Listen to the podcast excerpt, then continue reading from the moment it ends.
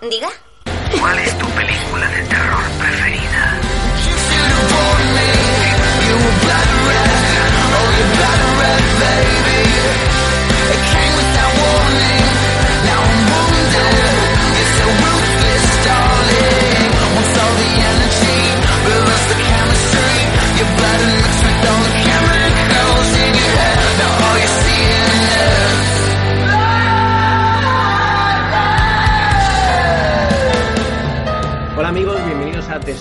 Vuestro podcast favorito y en español. De hecho es el único que habla de la serie de Scream, la saga de Scream y unos cereales de chocolate de, con la cara de Ghostface que salieron. Eh, Fer, Fer, eh, Fernando Gil, muy buenas. Muy buenas. Eh, ¿Tú llegaste a comer los cereales con la cara de Ghostface? No, no, yo le- tenía un poquito de miedo. Me daba miedo a ver si me iban a venir con un cuchillo o algo y me van a salir cientos homicidas. Bueno, bueno, correcto. De hecho son eh, cereales ficticios, pero hubiera molado, ¿no? Con todo el merchandising que, que se crea para otras sagas de terror, yo creo que Scream nunca sacaron mucho partido de, de la figura de- del villano. No, y a mí en realidad me parece bien, porque luego hay otras sagas que, que el villano está sobre, vamos, que ya lo han quemado totalmente y ha perdido toda su fuerza. Y en Scream supieron mantenerlo, mantenerlo bien, sacar merchandising pero no quemarle. Y bueno, el de la serie de Scream la seguimos viendo a tope, hemos visto el 4 y el 5, jamás sabremos los títulos, luego los eh, comentamos en profundidad, pero así un titular de 4 y 5 que te han parecido. Pues realmente me han sorprendido porque hay menos muertes de las que yo quería. Sí, de hecho, creo que cero. Pues sí, lo estaba pensando y no sé si muere alguien. Claro, esto es como los partidos de fútbol que luego dicen eh, tiempo real de juego, mm, 20 minutos. Pues tiempo real de Ghostface y de muertes, creo que ha sido un minuto 20 en, en dos capítulos, muy, muy flojito. Eh, Un minuto como mucho. Yo es que creo que no ha salido ni siquiera en grabaciones. No, no llega ni, ni al minuto. Pero bueno, eh, ha habido cositas interesantes, eh, sobre todo desde, para seguir un poco con la porra de quiénes son los asesinos, que luego vamos a, a renovar nuestros votos. Eh, ¿Tus asesinos han cambiado? Uf, han, ca- han cambiado un poco y tengo sospechas de otros ahora, ¿eh? Mm, ¿Cómo va mutando la cosa? Yo creo que eso es lo más divertido de momento de la serie, ¿no? Que sigue ahí teniéndonos eh, elucubrando. Uf, ya ves, ya ves. Bueno, Sí, pues- en esta, en esta serie puede ser cualquiera ya. Yo creo que sí, yo creo que... Bueno, y también te voy a comentar una cosa, te lo voy a comentar luego, pero te lo comento ahora, que es que no hemos pensado que la serie, al eh, haber sido renovada por una segunda temporada, no se puede cargar a demasiados personajes y yo creo que lo, muertes quedarán no muchas, quedan seis capítulos, ¿no? De- o, ¿Cuántos quedan? De, no sé. Sí, ¿no? Creo que... No sé si van a ser 10 o 12 capítulos, pero sabiendo que va a haber segunda temporada no se puede cargar a muchos protagonistas ya. Claro, yo mi apuesta es que eh, Emma, por supuesto, y Noah siguen en la segunda temporada. Sí, yo, yo espero que Noah siga. Y Enma, mm, en parte también por- porque es la protagonista. Necesitamos a alguien que sea un poco Pero- palurda y que no se entere. Pero por ti te la cargabas. Sí, es que el personaje no me termina de gustar. No sabes qué he pensado de ella. Yo me mantengo en que es una actriz competente y las escenas que le dan, pues te las, te las saca. Pero creo que es un poquito fría. Ella como, como persona, no sé, no, no logras empatizar como hacías con Sidney. Yo creo que es un poquito fría y no llegas a conectar con el personaje. Mm, Sí. Me da esa impresión. Y es un poquito tonta también, ¿eh? Porque no se entera de nada. Bueno, sí, hay alguna escena en una cafetería que luego, luego comentamos. Pero antes de eso, Fer, ha llegado el momento que todo fan de Scream se salta, que es, eh, sé lo que visteis la última semana, cositas que hemos visto fuera de Scream en nuestras vidas. Fer, ¿qué has visto tú la última semana? Pues en la última semana eh, he retomado Aníbal, la tercera temporada, que voy a hablar sin spoiler de ella, que nadie se preocupe. Y mm, la tercera temporada realmente sigue con el mismo estilo que las dos primeras, pero es bastante más pausada. Pausada en el sentido de que hay menos mm, muertes de, de Aníbal. O sea, vamos a ver, yo es que la serie solo he visto el piloto, me gustó bastante, pero creo que estaba más centrada casi en el poli que en, que en Aníbal. ¿Esto cambia o sigue igual? Bu- Bueno, sie- siempre está más centrada en el, en el policía. Aníbal es más el secundario, a pesar de que la serie se llame como con él, como- Ujú. con su nombre, pero la serie está más centrada en Will Graham. Y la tercera temporada, después del final de la segunda, que hay un cambio bastante grande, es un- la segunda temporada es muy buena, la tercera se lo toma con más calma. La tercera eh, va poniéndote un poco más las piezas en su sitio, ves las investigaciones de uno, lo que hace el otro, pero sigue, sigue teniendo su encanto. Bueno, guay, yo he leído por ahí en internet, esto no es spoiler de nada, simplemente que dicen que van a se van a meter ya en el arco de el dragón rojo, un poco lo de la peli de Brett Ratner, ¿no? No sé si eso no lo han tocado ya en la serie. Eh, no, yo todavía no he llegado, creo que eso ha sido justo en el último capítulo emitido, pero, pero sí tengo entendido que en el último han hecho la presentación de- del Dragón Rojo y que y dicen que ha sido espectacular. Yo estoy deseando llegar. Pero entonces vas a ver si Aníbal eh, está ayudando al poli a resolver crímenes. ¿Qué otros asesinos hay aquí en la mitología de, de Aníbal? Es que, claro, como Bueno. no has visto mucho de Aníbal, no, no se puede contar mucho, pero se puede decir que llega un momento en la serie en la que hay un, un giro, por así decirlo. Los primeros capítulos son más procedimental y llega un momento en el que hay un giro que, que cambia todo. Vale, pero esto no es el caso de la semana, ¿no? No, bueno, las primeras semanas sí, vamos a decir. Los primeros capítulos, lo que te digo, es un poco procedimental y luego cambia y la segunda temporada no es no hay caso de la semana, es una investigación. Bueno, bueno, pues habrá que estar atentos. ¿Y qué tal mi amiga Scully? Tu amiga Scully es increíble lo, lo milf que es en esta serie. Maravillosa O Danita sea, Scully. maravillosa Gillian. O sea, es, es increíble la vocecita que tiene, su actuación. Es que, es que te, ena- te enamoras de ella. Ay, ay, pero para destronar incluso a Sofía Bush. No, hombre, es- están, están en dos ligas distintas. Sí, sí, una, sí. una está más para por encima de 40 y otra está por menos de 40. Y, pero, ¿y qué? ¿tú has visto la de The Fall? No, la tengo, la tengo para ver, precisamente la quiero ver después de Aníbal porque, porque me he enamorado sí, de sí, esta mujer. sí, te va a gustar mucho, está muy bien porque es un poquito darle el giro por fin una serie vista desde, no el punto de vista del psicópata, pero sí saber quién es el malo y ver cómo se le complican las cosas. Es un, es un rollo original, me mola. El chico de 50 sombras de Grey, que no he visto la peli, pero en la serie está muy bien. Y Scully a tope de power. Yo creo que te va a encantar la serie. Uf, pues, pues ya te digo, es la siguiente que quiero ver después de Aníbal. Bueno, Molvé, pues eh, yo me la apunto, la tengo muy pendiente Aníbal, pero antes de eso he visto otras cosas, como por ejemplo una peli súper antigua, súper antigua, se llama Tiempo de Matar de Joel Schumacher. ¿A ti te suena esta peli? Hombre, sí, sí, con Samuel L. Jackson y Sí. no me sale el nombre. ¿Sandra Bullock, eh? Sandra Bullock, que jamás ha estado tan guapa como en esta peli. De hecho, yo creo que era por aquel entonces cuando sonaba como posible Lois Lane en la nueva Superman que iban a hacer y que no se llegó a hacer. Pero vamos, aquí está espectacular y sale también Matthew McConaughey haciendo de, abogado.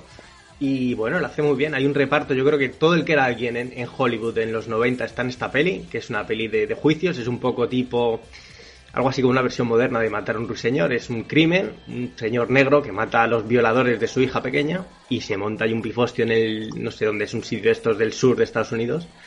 Y hasta sale el Ku Klux Klan de, de sus cenizas, está por ahí Kiefer Sutherland haciendo de psicópata como siempre, que este hombre en cada película o serie que hace hace de psicópata, no sé qué, tiene. Y te iba a decir que, hablando de Samuel L. Jackson, es yo creo la última peli donde este hombre se dedicó a actuar. Porque luego ya siempre dice, soy cool, pero actuar poco. Bueno, en El Protegido de Shyamalan eh, actúa un poquito, pero tienes razón en que en, los 90, la primera mitad, Samuel Jackson estuvo, estuvo actuando, Sí. lo que se dice, y luego ya estuvo saliendo en la Y, película. y luego ya dijo, me voy con las serpientes y ya y, y a poner el cazo. Eh, Pero no es verdad, el, el protegido está chulísima.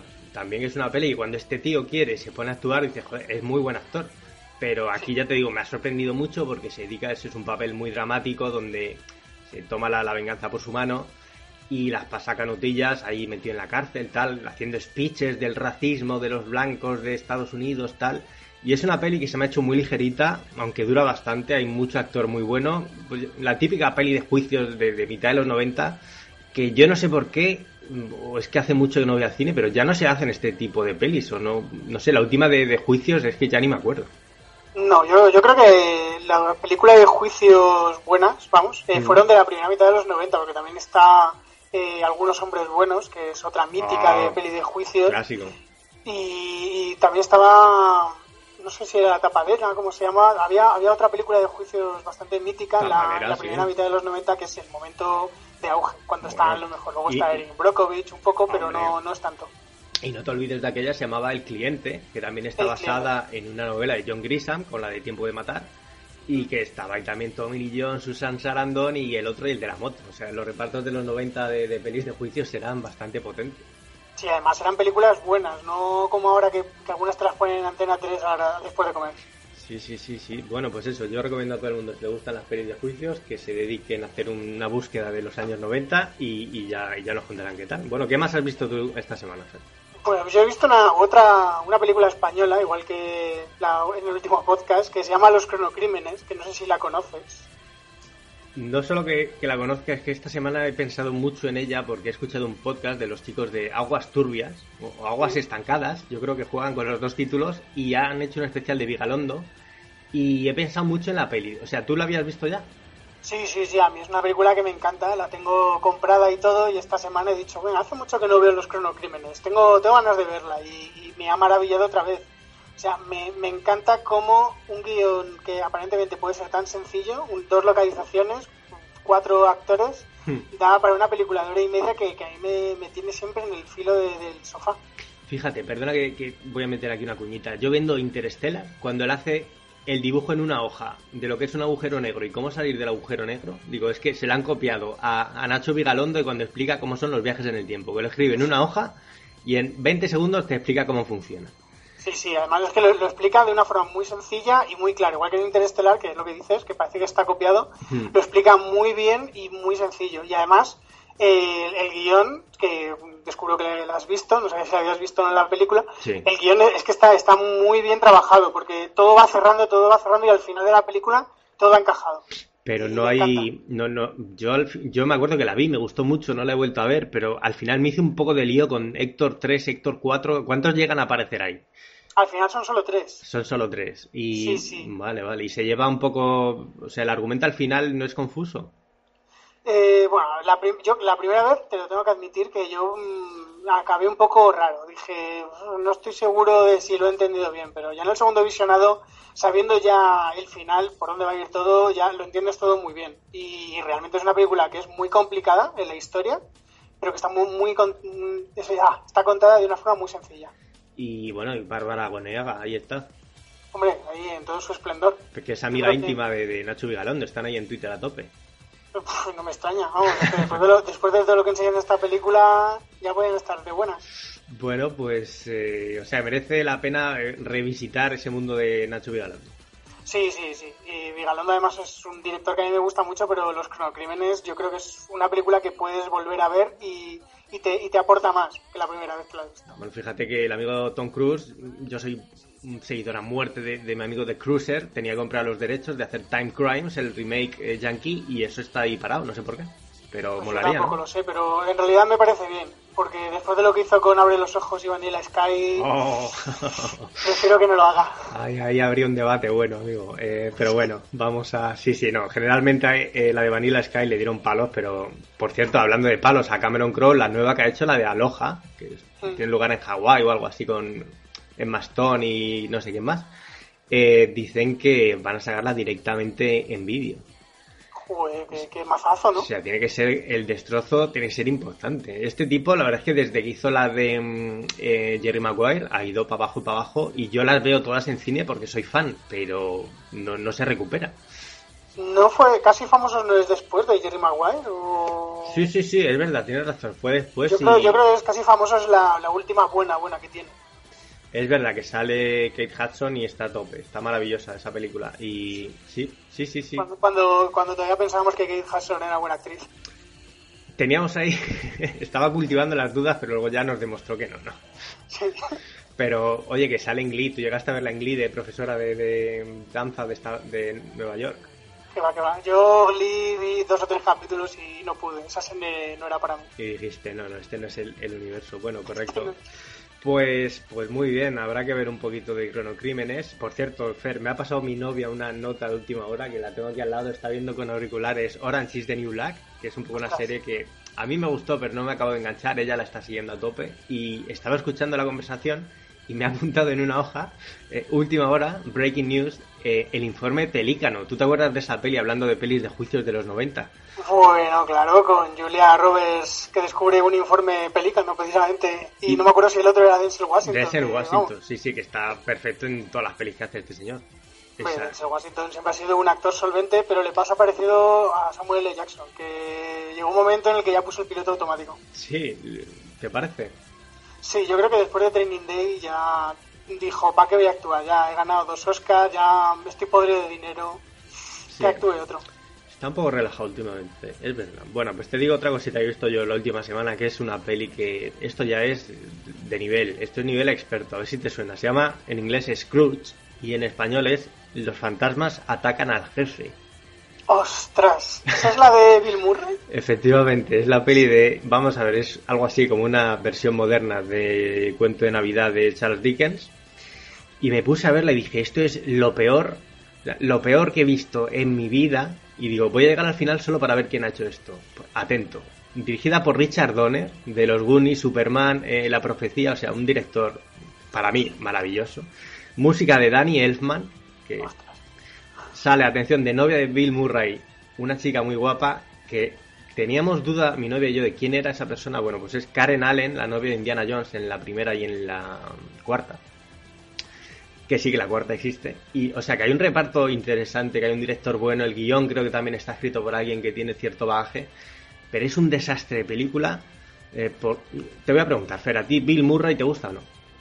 Me gusta, y te tengo que decir que esa película la recordaba con mucha nostalgia de mi niñez. No la había vuelto a ver, pero me estás destrozando un mito. ¿eh? No, me pasa igual porque yo la vi de pequeño en cine porque mi padre nos llevó a, mis primos y a mí a ver la peli al cine porque mi padre siempre le ha gustado Bill Murray. Y dice, bueno, es una comedia, es Navidad, va a estar bien, para toda la familia, que se dice. Y pues un gran problema de la peli es que tiene un tono que no sabe si es para adultos o es para niños. Eh, hay un tono muy inconsistente en toda la película, los chistes no funcionan, se quedan a mitad de camino.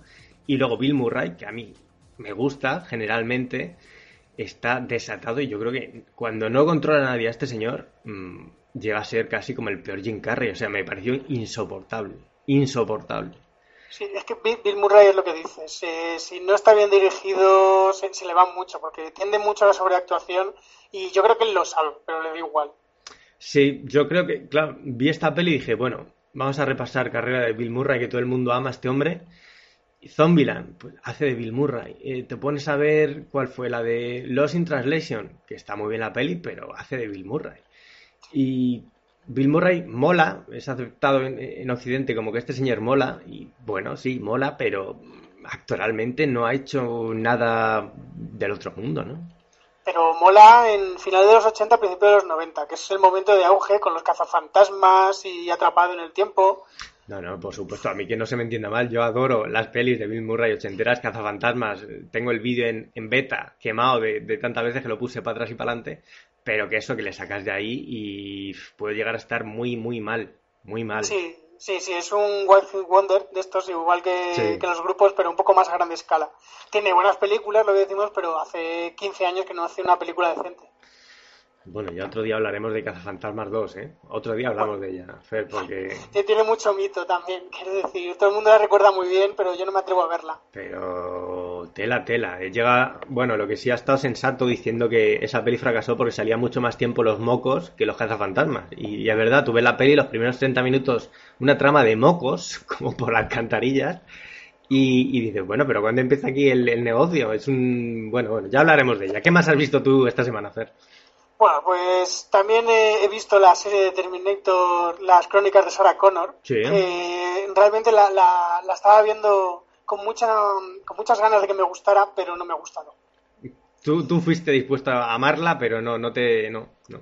Sí, sí, sobre todo porque cuando, bueno, antes ya sabía que salía Cersei Lannister de Juego de Tronos. Lena Headey, digo, bueno, Lena Headey es una actriz solvente y justo antes de Juego de Tronos, pues a ver si, si le veo algo del carisma que tiene. Y realmente la primera temporada me, me gusta. No voy a decir que no, son creo que son ocho o nueve capítulos, ahora mismo no me acuerdo. Y la primera temporada me gusta, pero es que la segunda yo creo que es demasiado larga. Es una serie que que las temporadas cortas le habría venido muy bien y que además la segunda temporada no, no saben llevar bien, que las tramas que, crean no, no, me, no me implicaban y más bien me hacían incluso odiar más la serie. Claro, de hecho en la segunda hay como muchas subtramas desde la chica rubia esta que conoce a John Connor y nos vamos, hacemos pellas en el instituto y tal, y tú, estás en casa diciendo, pero vamos con el, con el travel, ¿no? Con el time travel. sí, sí, y además es que esa trama es, vamos, es, es muy mala. Eh, es el pavazo que le da a John Connor de repente porque una chica le hace caso. Sí, de hecho, y además tenía la Terminator esta femenina Summer Glau ahí en casa, pero chico, muchacho, céntrate, ¿no? Joder, además la Summer Glau que le tira los, ahí, le tira la caña de unas cuantas veces, a propósito. Que se pone un sujetador, que se acuesta a su lado. Hay varias escenas que digo, vamos, John Connor se tiene que tocar un montón. Y además es el primer Terminator que, que baila danza clásica. Es verdad, además que baila y baila muy bien, ¿eh? que la actriz es bailarina, además. Claro, pues a programar máquinas para que hagan lo que quieras, pues que puedan bailar, claro que sí, muy bien. Eh, no sé quién programó. John Connor también la programó en el futuro a esta. Sí, sí, sí, la reprograma él y es muy listo. Vamos a decir, no se coge una fea, ¿eh? no se coge a Florinda, chico, y dice, te voy a mandar para atrás. No, dice. No, ni a Rosy de Palma, no, no las coge a ninguna. a las buenas. Oye, ¿has visto alguna cosita más esta semana o qué? Pues esta semana en realidad no, me he pegado un atracón de las películas de Terminator, pero necesitaríamos todo un podcast para hablar de él. Bueno, pero cuéntame, hablando de podcast y de pelis de Terminator, ¿es posible que exista un podcast en español donde repasen toda la saga y la serie? Hombre, por supuesto. Precisamente, y precisamente en él salgo yo. Fíjate ah, qué casualidades, ¿eh? casualidades de la vida. ¿Cómo se llama ese podcast? Sí, sí, el podcast se llama eh, No hay cine sin palomitas. Tenemos por ahora solo tres capítulos está, está todavía en, proceso de, que cojamos un poco de rutina, pero, pero bien, yo estoy muy feliz y en el último, en el último capítulo hablamos de, todas las películas de Terminator, de las cuatro primeras y de la serie con un montón de spoilers, o sea que quien lo quiera escuchar que sepa que va a enterarse de todo lo que pasa. Y hablamos de la última ya solo dando la, opinión sin contar mucho de la película, o sea, sin spoilers. Bueno, sin spoilers, pero de las primeras sí que habla algún spoilercito, ¿no? Porque si no es complicado. Hombre, sí, sí, no, sobre todo las dos primeras. Hablar de la segunda sin hablar de la primera con spoilers es muy complicado. pero, pero sí, las cuatro primeras, la tercera y la cuarta nos enrollamos poco porque son las peores objetivamente para todo el mundo y nos centramos mucho más en la primera y en la segunda y en la serie. Bueno, que lo haces tú con una chica, ¿no? Sí, sí, lo hago con, con Bárbara, una amiga mía de hace muchos años, que es la primera vez que hace un podcast. Pues una crack, ¿eh? lo hace muy bien y os queda, tenéis ahí una química muy chula, en antena, que se dice.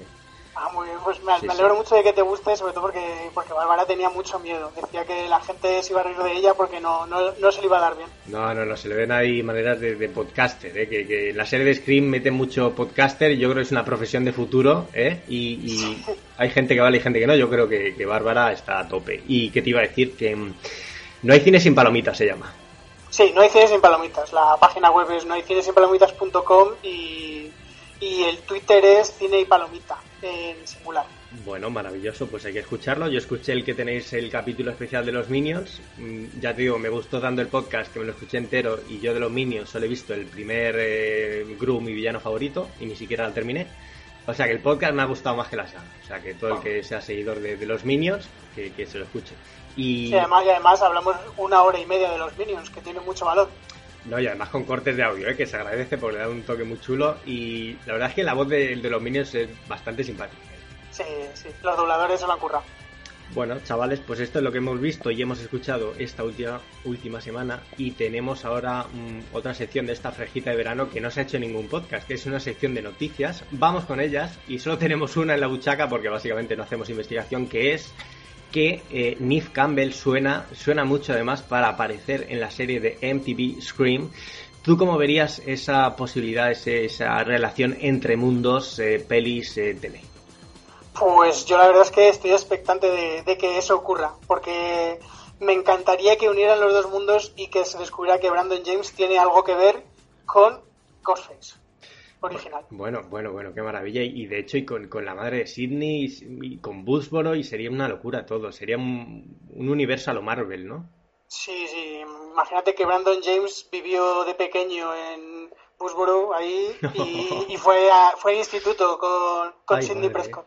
Ay, madre mía, qué, qué maravilla sería eso. Pero lo que pasa que yo creo en el momento que, si esto fuera verdad, dicen, venga, Nif Campbell, que ahora mismo no tiene muchos currillos, te, metemos en la serie, pegamos un pelotazo a audiencia. Mm, yo creo que no quieren hacerlo por si acaso, porque yo creo que en el momento que mezclen los dos mundos, Screen 5 sería una cosa muy loca, ¿no? Es que Screen 5 yo ya estoy mentalizándome de que es muy posible que nunca ocurra. No, no, no, por favor. No. Es que me, me, está, me está dando miedo porque también que, que la serie de Screen vaya a tener segunda temporada es como van a retrasar las 5, estoy viendo que al final Kevin Williamson va a decir, pues ya no quiero seguir haciéndola y yo si el guion no es de Kevin Williamson o no lo supervisa, yo esa película no sé si la podré ver. Te bajas del carro.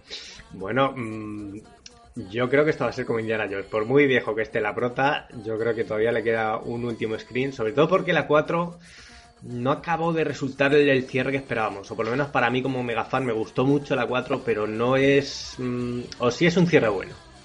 No, eh, el cierre bueno no es. Yo creo que era mejor cierre incluso el de la 3. Porque la 4 ya te dan a entender que la gente se está volviendo muy loca y que ahora Ghostface puede ser cualquier persona y te lo dejan muy abierto. La 3 yo creo que cerraban muy bien el, La lo que es historia, la historia. la historia personal de ella, porque la 4 dicen básicamente te metemos aquí una sobrina perdida y seguimos adelante. Pues yo qué sé, yo creo que una vez hecho eso hay que seguir para adelante. Yo, yo, yo es que lo creo de verdad. Yo creo que es imposible que no hagan una quinta parte, sobre todo porque lo necesitan todos los protas y van a hacer fuerza para, para que la hagan. Aunque es lo que dices tú, ya van a estar un poco, ya en la 4 estaban talluditos. Tú imagínate Scream 5 como puede ser Courtney Cox, ¿no?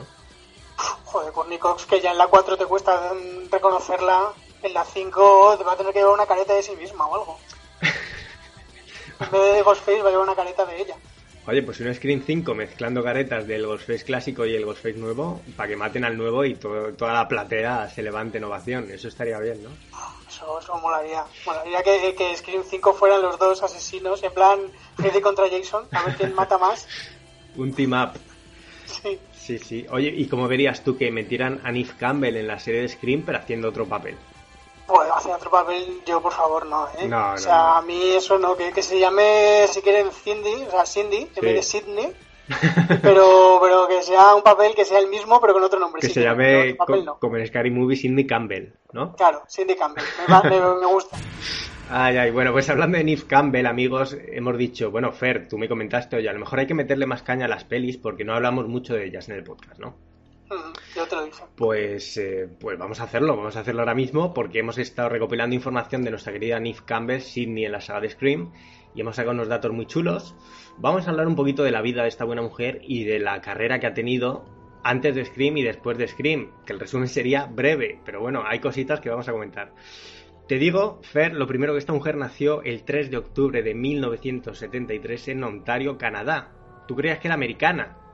Sí, la verdad es que, que sí, pero, pero no me sorprende, porque en realidad muchos actores de estos que tú piensas que son americanos al final son todos canadienses. Como el amigo Jason Presley, Brandon en Sensación de Vivir. Si es que Precisamente. los Yo toda mi vida sí. pensando que era americano y hace una semana me enteré de que era canadiense. Tío, la imagen viva de la juventud americana de Canadá. Bueno, pues Neve Campbell es hija de, atención, eh, una psicóloga barra instructora de yoga y eh, su padre es profesor de, de literatura clásica. O sea que le viene muy bien esto al personaje de Sidney, una psicóloga, yoga y literatura. Yo creo que concuerda luego con el personaje que tendría en la saga. Pues sí, sí, aunque se le puede haber pegado un poco de su madre y, y dejar de rodearse de gente tan mala. Pues Sí. joder.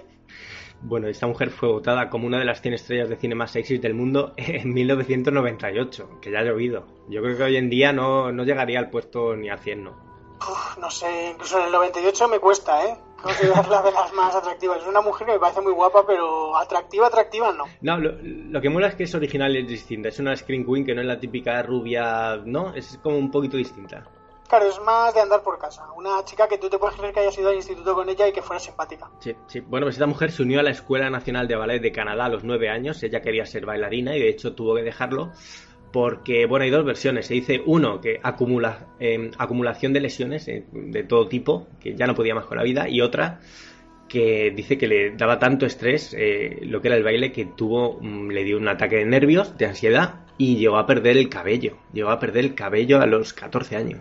Ostras, se quedó calvo a los 14 años del estrés. Y, y dice que, bueno, dejó esto, se recuperó con acupuntura y dejando las clases de baile y ahora pues luce un pelo estupendo y maravilloso. Eh, tú imagínate tener que dejar lo que más te gusta porque se te cae el pelo. Joder, la verdad es que, es que yo, la gente hasta que, que se le cae el pelo por el estrés, por estas cosas, me, me da mucho respeto, ¿eh? Porque, porque tienen que haberlo pasado muy mal para que se te caiga el pelo. Claro, o sea, tú vas aguantando el estrés tal, parece que no lo notas, pero el cuerpo se manifiesta y, van pasando cositas. Bueno, eh, más datos que te doy a los 14 años, esta mujer, como te digo, sufrió el ataque nervioso, pero em, hay gente a su alrededor que ha sufrido otras cosas y es por eso que la familia em, Campbell, sus padres y ellas son, ¿cómo te diría?, representantes para la gente que tiene la enfermedad del síndrome de Tourette, porque tiene esta mujer amigos que sufrieron la enfermedad y es algo así como la, la- la vocera oficial, ¿no? La que dice, mm, intenta concienciar a la gente del problema de esta enfermedad. Que yo lo conocí, fíjate, viendo a Ali McBeal. El síndrome de Tourette. Sí, eh, que es esto que te salen una serie de insultos y cosas inconexas de la boca y no puedes reprimirte, más o menos. O, o- sí. Sí, más o menos. Yo, yo lo conocí con una película clásica, que estoy seguro que conoces, que es la de No es otra estúpida película americana. Hombre, un clásico.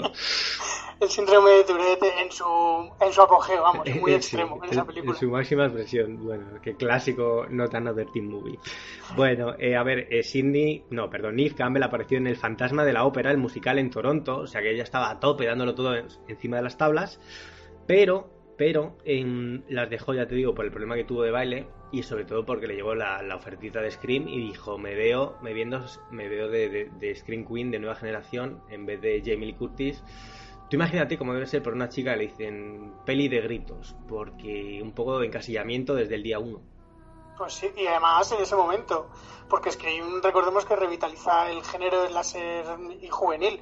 O sea, hasta entonces eh, teníamos un viernes 13 y a esta chica le ofrecen, vas a ser la próxima Scream Queen. Y yo lo primero que me imagino va a ser en plan viernes, viernes 13 parte duodécima Claro. y que no va a pasar sin pena sin gloria, vamos. Bueno, pues un dato que yo creo que esto hay que comentarlo. Esta mujer tenía una cláusula antidesnudos en todos sus contratos que solo se saltó por una película de 2004 que se llama When Will I Be Loved? ¿Cuándo me querrá alguien? Y, y ¿quién ha visto esa película? O sea, el primer desnudo de esta mujer lo han visto dos, cuatro gatos. Joder, qué, qué, qué pena, la verdad. Claro. mi- en mi juventud, pero que a mí me encantaba investigar esas cosas. Claro, o sea, no se rompelo para Scream 3, pero para una peli de, de una TV movie no, no tiene sentido, ¿no? En, ju- en Juegos Salvajes no se le llega a ver, ¿no? Juegos Salvajes tiene sus escenas, pero no, la cláusula se respeta hasta el final. La Claro, en Juegos Salvajes su compañera ah, es la que llena la pantalla. Claro. Entonces no te fijas en otra cosa, por eso no estaba seguro. Su compañera es la que carda la lana un poco, diríamos. Bueno, pues, eh, ¿qué más te digo? Eh, vamos a ver, su nombre significa nieve en portugués e italiano y en español NIF es el número de identidad fiscal. Ese dato lo, lo conocías tú, ¿no? el, el último sí, ¿eh? Sí, sí. Lo de, lo de NIF, la verdad es que yo al principio confieso que mi inglés era un poco peor del que es hoy en día y decía Neve, Neve Campbell, ¿eh? Sí, yo, yo creo que todos. Yo en mi juventud diría Neve Campbell, diciendo todas las letras. Bueno, atento, sus pelis de terror favoritas son El Resplandor y Al final de la escalera, que me encantan las dos selecciones, pero confieso que la segunda no la he visto. Joder, pues al final de la escalera yo la vi hace poco y, y me llevé una gran decepción, porque es una película clásica de terror y, y me aburrió muchísimo. Uh, como victoriana de esas. Sí, sí. Esa- de esas que en su momento seguro que daba mucho miedo, pero ahora mismo ya, ya estamos muy curados de espanto. Bueno, pues atento, llegan los datazos. Rechazó esta buena mujer el papel de Julia Stiles en Espera al último baile. Dijeron, oye, ¿tú que bailas? Hazte esta peli teenager que va a triunfar. Y dice, no, no. Yo lo que voy a hacer es mi propia peli de baile que se llama The Company. Que al final The Company no la vio ni el tato. Y la otra fue un pelotazo teenager. ¿Cómo te quedas? ¿De Company es de salía esta mujer? The Company es una que coescribió ella, produ- eh, produjo ella y protagonizó. Ostras. The Company, de una escuela de, de- de baile. Y creo que la, no la vio, yo no la he visto y yo soy fan de esta mujer. O sea que... Yo no, o sea, me, me suena haberla visto a lo mejor en el videoclub, pero, pero no sé, es que no recuerdo ni la, ni, la una- portada ni nada. Es una peli muy vista en los videoclubs, pero lo que es la carátula, ¿no? Lo, Claro. lo que es coger el vídeo ya daba mucha, mucha pereza. Sí, además que yo nunca he sido de películas de baile, pues No.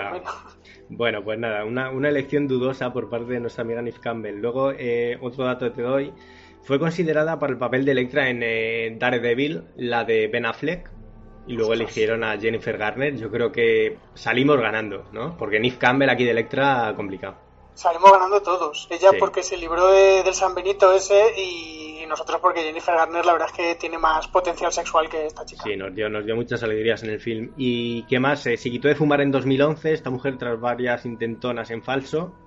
Fíjate que empezó a fumar con 14 años, un poco alrededor de cuando le dio la pájara del baile, Sí, el estrés. el estrés que, que decíamos. Eh, fue rechazada por el director de casting de mm, Baywatch, eh, Los Vigilantes de la Playa, por ser demasiado pálida. O sea- Bueno, eso es una forma bonita de decir por ser demasiado normal. Sí, sí, sí, sí, sí. sí. Porque en esa, en esa serie ni los chicos ni las chicas eran muy normales. No, no. Muy espectaculares. No, no, eh, Sidney te la puedes imaginar en la panadería y a Pamela Anderson no, no, no la ves. No, a Pamela Anderson me la imagino haciendo otras cosas. Ojo, ojo, eh, bueno, hizo una audición para el papel de Isobel, porque hay un nombre americano que no es Isabel, es Isobelco, ¿no? ¡Qué asco! Isobel, en la serie eh, The Vampire Diaries, eh, la de crónicas vampíricas. Isobel, me has dejado muy loco con ese nombre.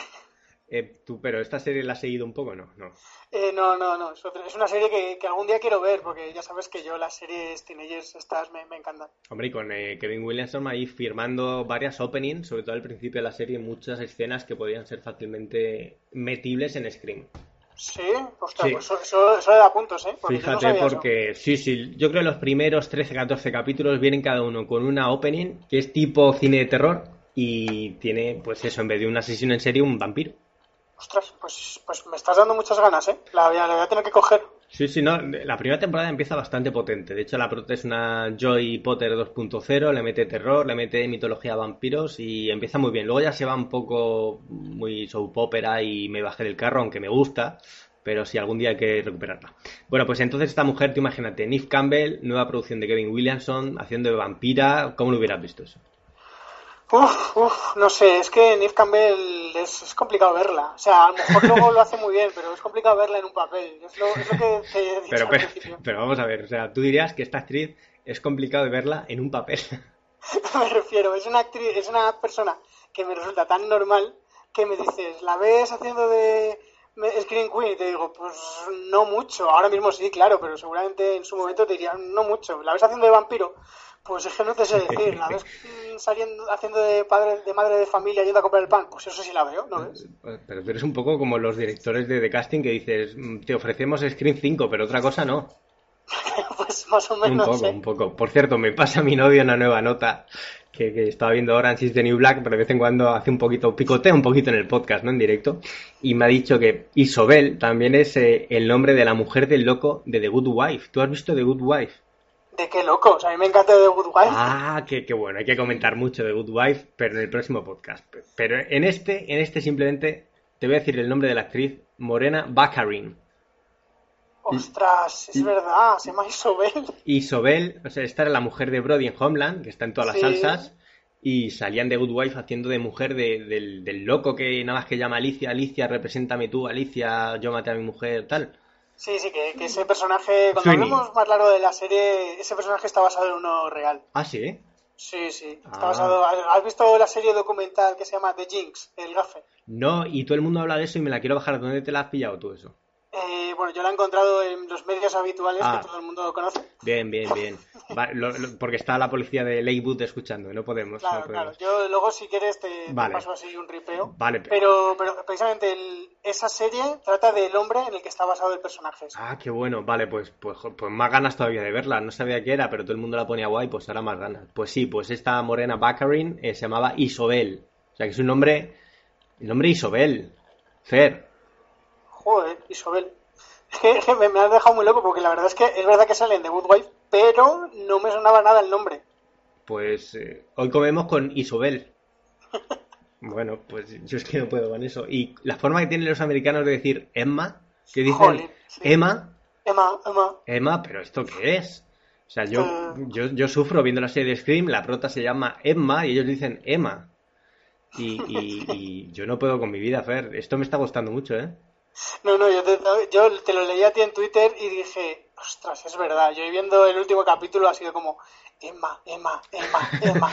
Y, No, no puedo dejar de escucharlo. y cuando llaman a la hija de, de Rosie Rachel, Emma, ¿pero Emma Sí. qué? Hematoma, Dios de. Seguimos con Neve Campbell, que nos hemos ido. Te voy a decir los títulos de su carrera y vamos a ver si los hemos visto o no, que yo creo que muy poquitos hemos, hemos visto. Mira, Los importantes, dices, ¿no? Los hits, que son pocos. En 1994, antes de Scream, hizo eh, Kung Fu, la leyenda continúa. Que no sé si era una TV movie o, o qué era eso, un vídeo casero. No tengo ni idea. ¿Te suena? No lo sé. No. No, no, supongo que será una continuación de, de la serie de los 70 que se llamaba Kung Fu, pero Sí, es como está muy separada en el tiempo, no sé yo, ¿eh? claro, yo creo que ya solo salía el saltamontes. O sea, el actor protagonista, el que ponía el puño, era, era otro. Y fíjate, en 1994, también antes de Scream, empezó a hacer la de Party of Five. Sí, Cinco hombre. en familia, Cinco que en duró, familia. que duró hasta 2000. Y yo es una serie que nunca, nunca trabajé, aunque me gusta el género teen, porque la veía como muy, muy drama, ¿no? Yo es que la, la llevo buscando mucho tiempo por todos los medios y desde aquí hago un llamamiento. Si alguien sabe alguna forma de encontrarla, que por favor me lo diga, porque llevo Oye, dos años buscándola. Pero puedes hacer un llamamiento a FNAC y te la mandan rápido. ¿eh? No, no, no, es que está está súper descatalogada, creo, ¿eh? ¿Sí? Sí, sí, que y además creo que en solo estaba la primera temporada, igual que Friday Night Lights, solo estaba la primera temporada. Oh my goodness, pues Claro. serie de culto entonces. ¿Qué ocurre? Sí, sí, y es lo que tú dices, yo la recuerdo verla por la tarde mientras mientras merendaba, lo típico con 14 años, y era un dramón increíble, de estos de, de destrozarte. Con, con alcoholismo y unos niños sin Y padres. cáncer y, guau, de todo ahí. Y bueno, el dato curioso también que coincidieron las dos Screen Queens de los 90, eh, Sydney y la- eh, Julie James, la amiga Jennifer Love Hewitt, que era su hermana en la serie o de qué hacía. Uf, pues ahí me pillas. Sé que salían, pero no sé decirte si era No, o la era- novia o la novia de Sí. chico La, o la novia la de prima o la novia del borracho. de.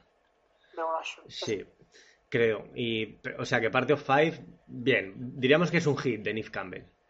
Yo creo que sí, pero quiero re- quiero volverla a ver porque a lo mejor es lo típico que la recuerdas mucho mejor, como pasaba con los fantasmas atacan al jefe.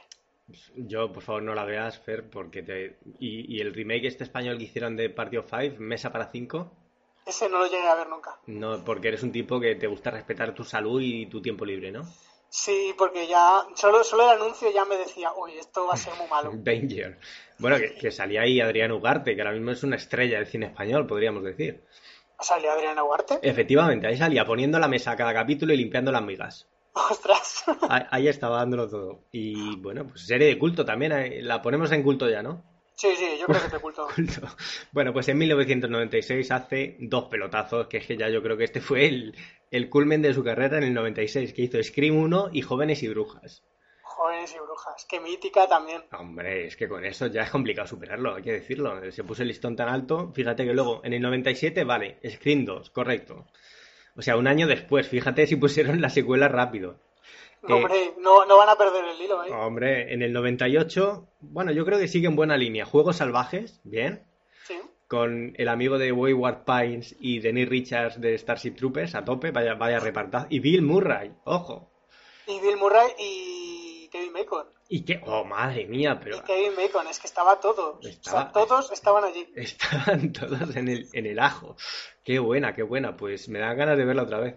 Pues claro, Pues, pues yo, te, yo te la recomiendo, ¿eh? La Sí. vi hace un par de meses y, y me aguantó mucho el revisionado. porque yo es que me queda, claro, que es lo típico, las escenitas, tal, y hay algún punto de giro y tal, pero la peli en sí no recuerdo gran cosa. Yo la recordaba bastante bien, lo típico de la, la ves con 14 años, 15, te, te sorprende. y dices, es de te sorprende, culto, te de sorprende culto. Dennis Richard en sí Sí. y, y lo que es los puntos de giro, pero ahora vista otra vez, la verdad es que aguanta muy bien. ¿eh? Los puntos de giro, aunque te los conozcas, te, está, está muy bien construido. Yo creo que el guion está muy bien. Y Bill Murray con collarín. Y pues sí, sí, sale poco, pero tiene papel cómico. Bueno, pues joder, me está dando ganas de verlo otra vez. Bueno, diríamos que este también es un hit de Neve Campbell, que todos los que éramos fan de Scream fuimos ahí al cine a ver Juegos Salvajes. Y, y luego le puso voz en el 98 a, a un personaje que se llama Kira en El Rey León 2. A Kiara, Kiara. Kiara. Y Kiara, esto... Es que tengo una amiga que su perro se llama Kiara por esta película. Que- Ah, bueno, bueno, pues, o sea, hay, hay una fanbase por ahí detrás del Rey León 2. Sí, que yo, yo no soy fan. A mí el Rey León 2 la verdad es que me, me horroriza un poco. Bueno, pues en el 98 hizo otra cosa que se llamó Estudio 54, que no sé si has visto. Pero eso no era una serie. Estudio 54 es una peli basada en el mítico local de baile eh, de Nueva York, un local donde pues estaba toda la gente guay y la peli salía Ryan Phillips, Salma Hayek, salía mm, Neve Campbell y alguno más salía. Tenía un reparto curioso, pero no llega a verlo. Eh, porque era pues esto, pelis antiguas de los 70 y tal, mucho tiene que, que tener para que yo vaya a verla. Pues también estaba todo, todo el mundo, ¿eh? Sí, pues estaba bastante gente en la pomada. Y luego en el 99 hizo una que yo creo que ya fue cuando dijimos... "Mm, eh, se llama Tango para tres. Ah, hombre, con Chandler, con, Con Matthew. Perry. Claro, que dicen... Claro, tú, tú estás ahí en, en- Los productores dicen, mira, metemos a Chandler de Friends, metemos a la de Scream y, y una comedia romántica y esto lo va a petar. Y parece ser que no, ¿eh?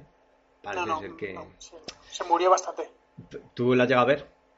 Yo la llegué a ver en su momento y, no la recuerdo. O sea, imagínate lo buena que me parece. Mira, yo solo recuerdo a Chandler corriendo por la calle detrás de Neve Campbell y le empiezan a salir obstáculos como, por ejemplo, una pelota, una bicicleta y tal, y luego para hacer ya el chiste le salen como cuatro o cinco gallinas en mitad de Nueva York. Y es el único chiste que, que recuerdo en mi cabeza de esa película, pero es el, esa peli que le das a alguien que viene de la tele y no acaba de funcionar, dice, no son estrellas de cine, con, con cariño y con respeto se dice, ¿no?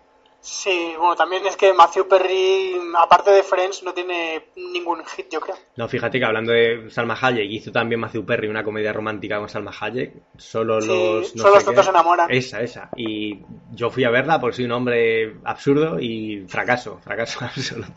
Joder, pues esa la recuerdo mejor, ¿eh? Esa, aunque Sí. sea la recuerdo más entretenida que Tango para tres. Bueno, oye, una peli de Matthew Perry en cine que sí mola es la que hizo con Bruce Willis, la primera. Ah, ostras, ¿verdad? Falsas apariencias. Esa, esa está bien. Luego hicieron otra que ya no me gustó tanto. Pero Sí, la, la segunda parte. Pero sí, sí, es verdad, no me acordaba. La primera, pues yo creo que es el único hit que tiene Matthew Perry. la primera que sale Amanda Pitt, que está en The Good Wife. Ojo. Es verdad, no, hombre, The Good Wife sale, sale dos veces. Y- O tres, hombre. No, pero ¿quién sale? Amanda Pitt. Sí, Amanda Pitt sale Sí. poquito en ah, bueno, The y, Good Wife. y ¿sabes quién sale? Matthew Perry, ojo. Es verdad, también sale Matthew Pero, Perry. pero es que- es que está Es todo- verdad, Es que en The Good Wife es, es como en la salir de clase a este paso. Es un all-star, salen todos, ¿eh? Sí, sí, sí.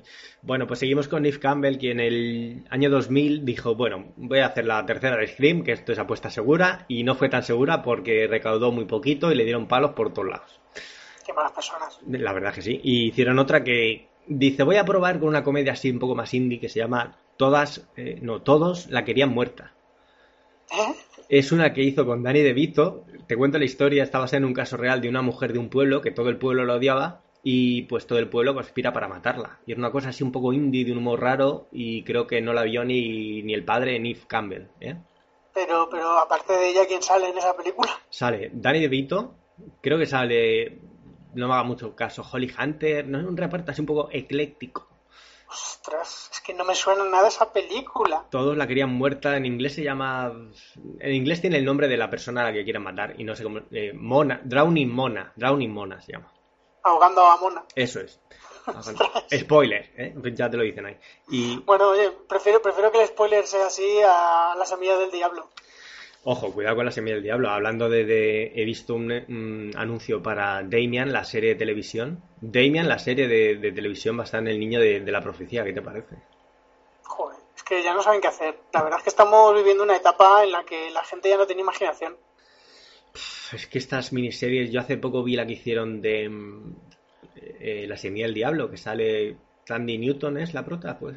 Eh, pues puede que se llame así, sí. Sí, sé, sé quién dices. Y no me gustó nada, o sea, no, añade nada que no hubiera ya en la peli y lo hace peor porque tarda mucho más en llegar al mismo punto. Como, pff, bueno, Pero esa serie tenía dos capítulos, creo, ¿no? sí, pero son dos capitulazos de 90 minutos cada uno, creo. Ah, vale, no, no, pensaba que eran dos capítulos de 40 minutos y estaba pensando, joder, pues es difícil en menos tiempo tardar más. Bueno, sí, vale, tampoco es una miniserie de seis capítulos, pero se me hizo... No, no, claro, no, pero si a mí me han hablado muy mal de ella. Yo me la, la empecé a conseguir, pero la borré rápidamente. Se me hizo eterna, se me hizo eterna. Vamos. Bueno, en fin. ¿Y dónde estamos con Neve Campbell? En 2000 hizo la de Screen 3 y la de Drowning Mona. Ya empezó la cosa a ir para abajo. Y en 2003 hizo The Company. Dice, aquí voy a volver, va a ser el comeback. Mi peli de baile. Y no la vio, pues eso, en el blockbuster. Dijeron, llévate, llévate todas las copias de aquí porque no, no las pilla nadie. Me la regalaban ahí. Te llevabas una alquiler y te decían, te regalamos de Company para que la veas. Y la gente, no, gracias. No me va a dar tiempo. Hay The Company. Oye, a lo mejor es un clásico esa peli, no la hemos visto. Pues lo mismo, lo mismo. Ahora es una peli de culto que eh, la gente hace visionados todos los años. Hacen quedadas, ¿no? Sí, hacen quedadas en los bares y eso, bueno, no creo, ¿eh? Bueno, en 2009 hizo un capítulo de Los Simpson que mola, ¿no? Siempre que te llamen de Los Simpson hay que ir. Y Sí, pero también los Simpsons ya se ha convertido en... Vamos a sacar a todo el mundo, todas Sí. las voces, porque ya nadie nos quiere ver. la casa de, de Tócame Roque. Pero bueno, yo es que el papel que le dieron era Cassandra, que es un poco el personaje que hace de- en, en Scream 2, en la obra de esta griega de que iba a Ah, hacer. sí. Y no sé si es la misma Cassandra o es otra, pero su personaje se llama Cassandra. O sea, que no hace de sí misma, ¿vale? O sea, no es tan famosa como para hacer de, hola, soy Campbell. No, hombre, es que ya le han pasado 6, 7 años desde su última película Claro, buena. Ya, nadie, ya nadie se acordaba de ella. Y claro, como en 2003 hizo The Company y en 2009 hizo ponerle la voz una tarde a los Simpson, en 2011 dicen, oye, ¿quieres hacer otra Scream? Y dijo, vamos para allá, ¿no? Bueno, claro. Joder, hay que, hay que revitalizar la carrera y ganar dinero. Screen 4 dice Sidney Buff en la 3. Exigí solo estar 20 minutos, por eso salgo tan poquito en la peli, pero aquí lo voy a dar todo y lo dio todo. Yo creo que la 4 está muy, muy bien el personaje de Sidney.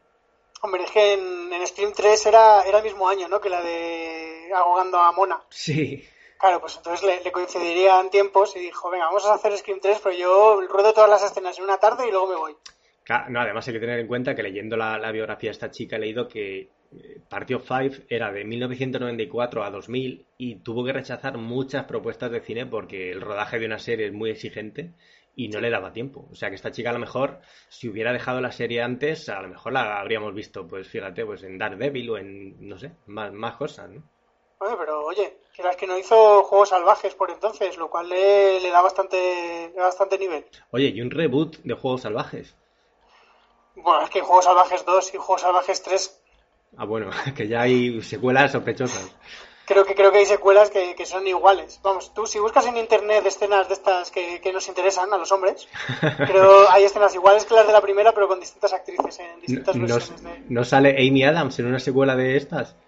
Pues me has pillado. Pero si sale, yo creo que no enseñará nada, porque Amy Adams yo creo que no ha enseñado nunca nada de, de carne. Amy Adams es maravillosa. Sí, pero nunca enseña carne. Yo la odio por ello. Oye, ha salido en... ¿Tú sabes que Amy Adams, la Lois Lane de Man of Steel, salió en Smallville? Eh, que ella salió haciendo de Lois Lane en Smallville. No, salió haciendo otro papel, pero salió en Smallville. ¿Ah, sí?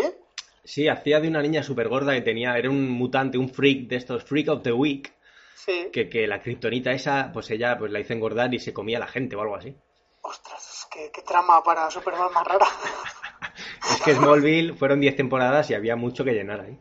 No, bueno, sí, ya me imagino, pero no Sí, sé, sí, me, sí, me imaginaba que harían otras tramas, ¿no? No, es, es el dato mega friki de un seguidor de Superman que, que- que, como yo pues hay que saber. Y tú sabes que la madre de, de Clark en Smallville salía en Superman 3.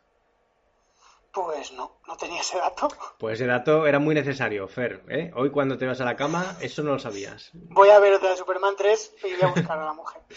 Annette O'Toole, que era la madre de, de Clark Kent en Smallville. Y seguimos con Neve Campbell porque en 2012 hace, ojo, Titanic, Sangre y Acero. Ostras, ¿eso qué es? Eso es una miniserie de 12 capítulos que emitieron en Antena 3 y no tuvo tanto éxito como esperaban sus responsables. No, No sé, es que, que, que cuenta el hundimiento del Titanic. pero con mucha sangre y mucho acero. Ah, bueno, vale, si es con mucha sangre, vale. Porque las de James Cameron dicen, está muy espectacular, pero Pero no, no hay, no hay sangre, yo quiero ser sangre. falta un, un toque gore, ¿no? Para ese hundimiento. Acero había mucho, pero sangre no, ¿eh?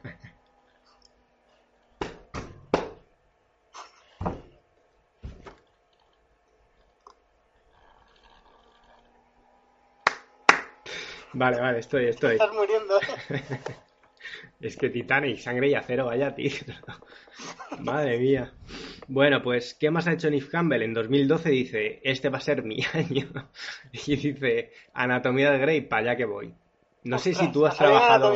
Sí, sí, además haciendo el papel de Lizzie Shepard, que creo que uno de los protas se llama Shepard, ¿no? Algo. Eh, sí, ¿no? Es el doctor protagonista, entre comillas, el, Pues- el marido o novio o lo que sea de, de la protagonista Grey. Pues eh, se llama Shepard y creo que es sí, hermana de- del prota, del prota, del, del chico, sí, del doctor McDreamy. Y, Sí, eh. Pero solo salió en dos capítulos. Ah, bueno, vale, que era un mini papel. No, no que se hubiera. No, no es que estaba en la serie ya. Bueno, oye, pero tú fíjate, Anatomía de Grey, que tiene mucho, mucho fan y buenas audiencias, o tenía en su momento, pues si te llaman, dices, joder, esto le viene guay a mi carrera, ¿no? Dos capitulitos, dos semanas en prime time, esto me puede traer algo bueno. Sí, bueno, pero ya es el típico papel del actor un poco fracasado que, Sí. que le invitan a estas cosas para decirle: Mira, sabemos que has sido alguien en algún momento, Sí. queremos que hagas un papel y así te ganas un dinerito. Claro, es como cuando ya te llaman solo de la tele, dices, vale, ya, ya entiendo dónde estoy ahora mismo, porque fíjate que en 2013, ¿qué es lo bueno que le llegó después de Anatomía Grey? Pues una TV movie que se llama An Amish Murder, un asesinato Amish. Ostras. Suena increíble, ¿eh? Suena que, no sé, puede ser curioso, ¿no? Ese mundo de los Amish y con, con Sidney Prescott, no sé. Hombre, la verdad es que sí, pero la pobre chica es que se busca siempre asesinos. Sí, sí, se meten unos fregados. Luego en 2014 tiene un papelito en Mad Men en un episodio. Ah, Ese dato es- está bien. Eh, El agente luchó duramente y lo consiguió en Mad Men. Y, y luego he leído en próximos proyectos, solo he leído uno, pero bueno, eh, tiene buena pinta porque es en 2016, el año que viene, un capítulo en House of Cards, la serie. Ostras, Sí. pues poco a poco se está, se está metiendo en sitios buenos, ¿eh? Claro, se está metiendo en la pomada y espérate tú al final que no acepte lo de MTV Screen, porque dice, yo ya quiero instalarme en la tele y vete tú a saber, o, o en Screen Queens de Ryan Murphy, ¿no? Pues sí, sí, oye, que lo mismo se está, está ahorrando un dinerito para hacer ella Scream 5 al final. Porque pff, mm, no lo sé, o sea, tú Screen 5 no la ves, ¿no? Yo lo que te he dicho, yo te- el guion tiene que estar Kevin, Williamson o, o haberlo supervisado él, porque cualquier otra persona yo creo que la va a destrozar totalmente. Yo creo que queda un final, queda como esa Rocky Balboa de la saga. Yo creo que queda un, un cerrar el capítulo, un Sidney dando a luz, un cerrar ese paso de mi vida, un me cargo a todos los Ghostface, un yo me convierto en Ghostface. Queda, queda algo ahí pendiente. Y yo lo deseo. Yo que se, que se convierta en Ghostface me gustaría. Yo creo que, que tiene que llegar el momento que se convierta en una forajida de la justicia, que, que viva pues Dewey y trampea ahí las cosas. No sé, yo creo que ha llegado el momento que esta mujer empiece a, a matar al personal en Scream, en Bootsburg. Oh, imagínate que ahora ella es la asesina de la serie.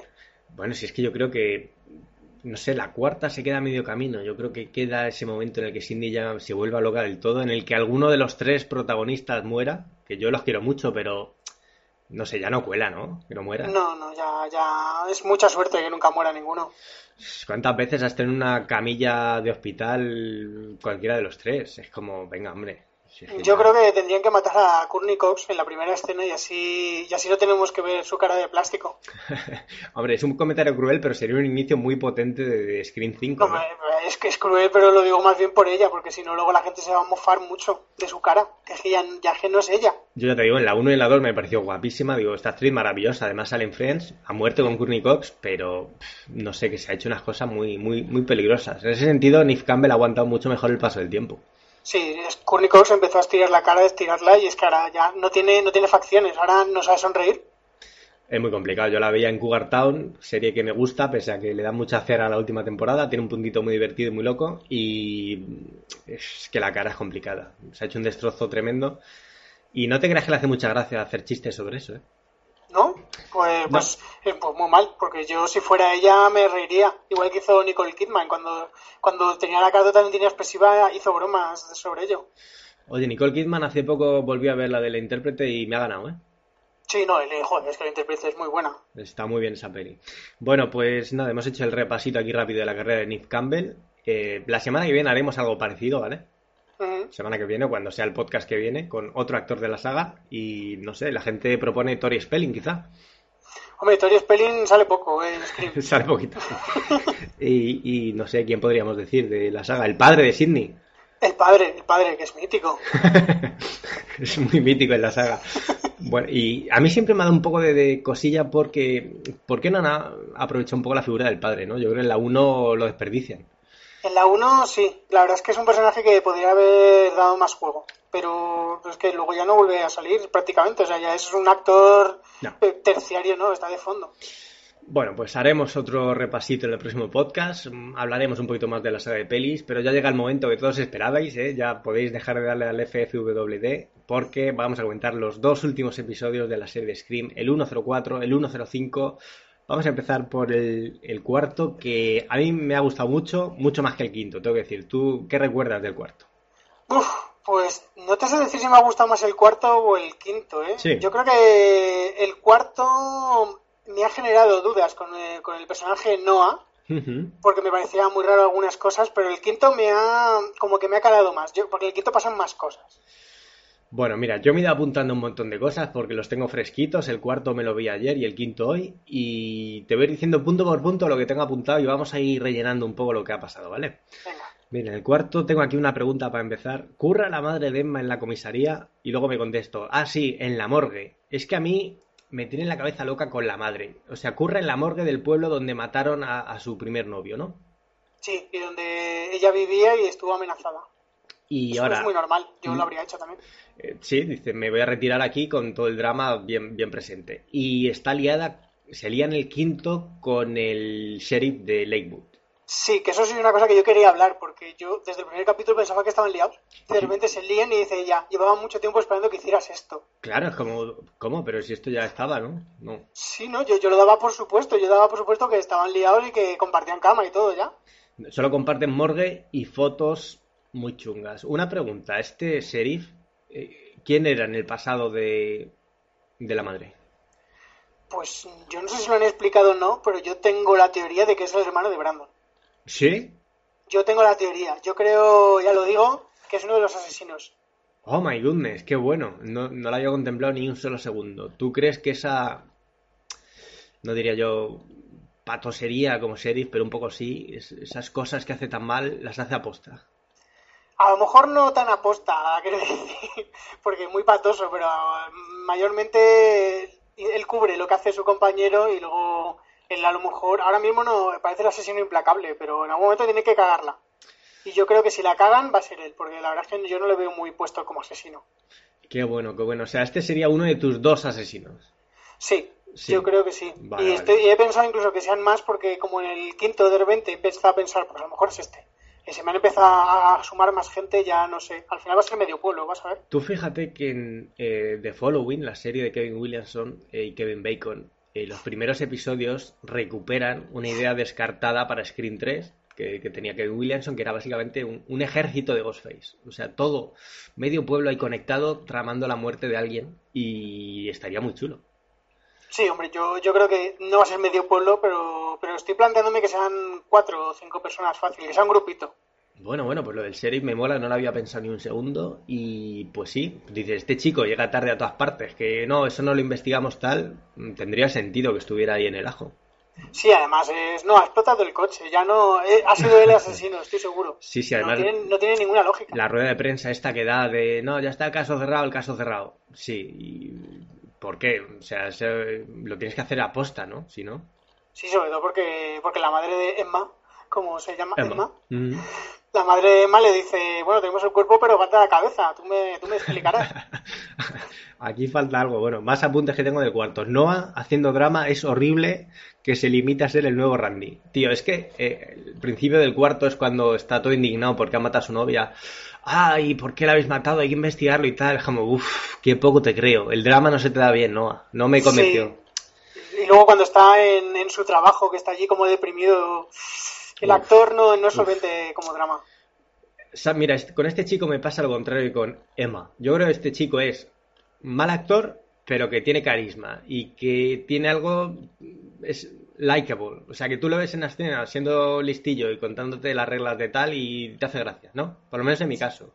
Sí, sí, yo, yo creo que es eso. Que además es que el personaje es un personaje carismático, es el, person- es el Randy, todos, todos queremos a Randy. sí, sí. Entonces se aprovecha de ello, pero, pero yo creo que tienes razón. El actor es malo, pero tiene un personaje bueno.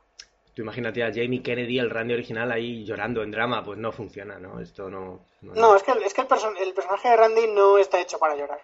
No, no. no. Es para hacer el comentario irónico y otra cosa. Claro, es el alivio cómico. Bueno, pues en el cuarto que más hay, te he apuntado que usar un podcast como voz en off me parece brillante. No sé si se ha hecho ya en muchas series, pero yo no lo había visto. O sea, empieza, eh, pues esto, la podcastera oficial de Lakewood contando los últimos acontecimientos y es un poco el, el previously, pero aplicado en directo en la serie. Sí, la verdad es que yo tampoco lo había visto nunca y, y me gustó. Me gusta cómo, cómo están metiendo lo del podcast, a pesar de que luego en el quinto ya me explayaré un poco más. La, la chica la veo un poco la veo un poco metida con calzador. Es que sí, sí, yo tengo apuntado algo al respecto de esta mujer que ponte que entre comillas cuando hablaban de la serie dijeron, venga, vamos a hacer una nueva Gale, pero va a ser podcaster y tal, pero es que esta actriz es para tirarla a un cubo de basura y, y cerrarlo con un candado. Sí, sí, tirarlo al río. ¿eh? tirarlo al río de Lakewood y, y quemarlo y quitarle la cabeza, es muy mala.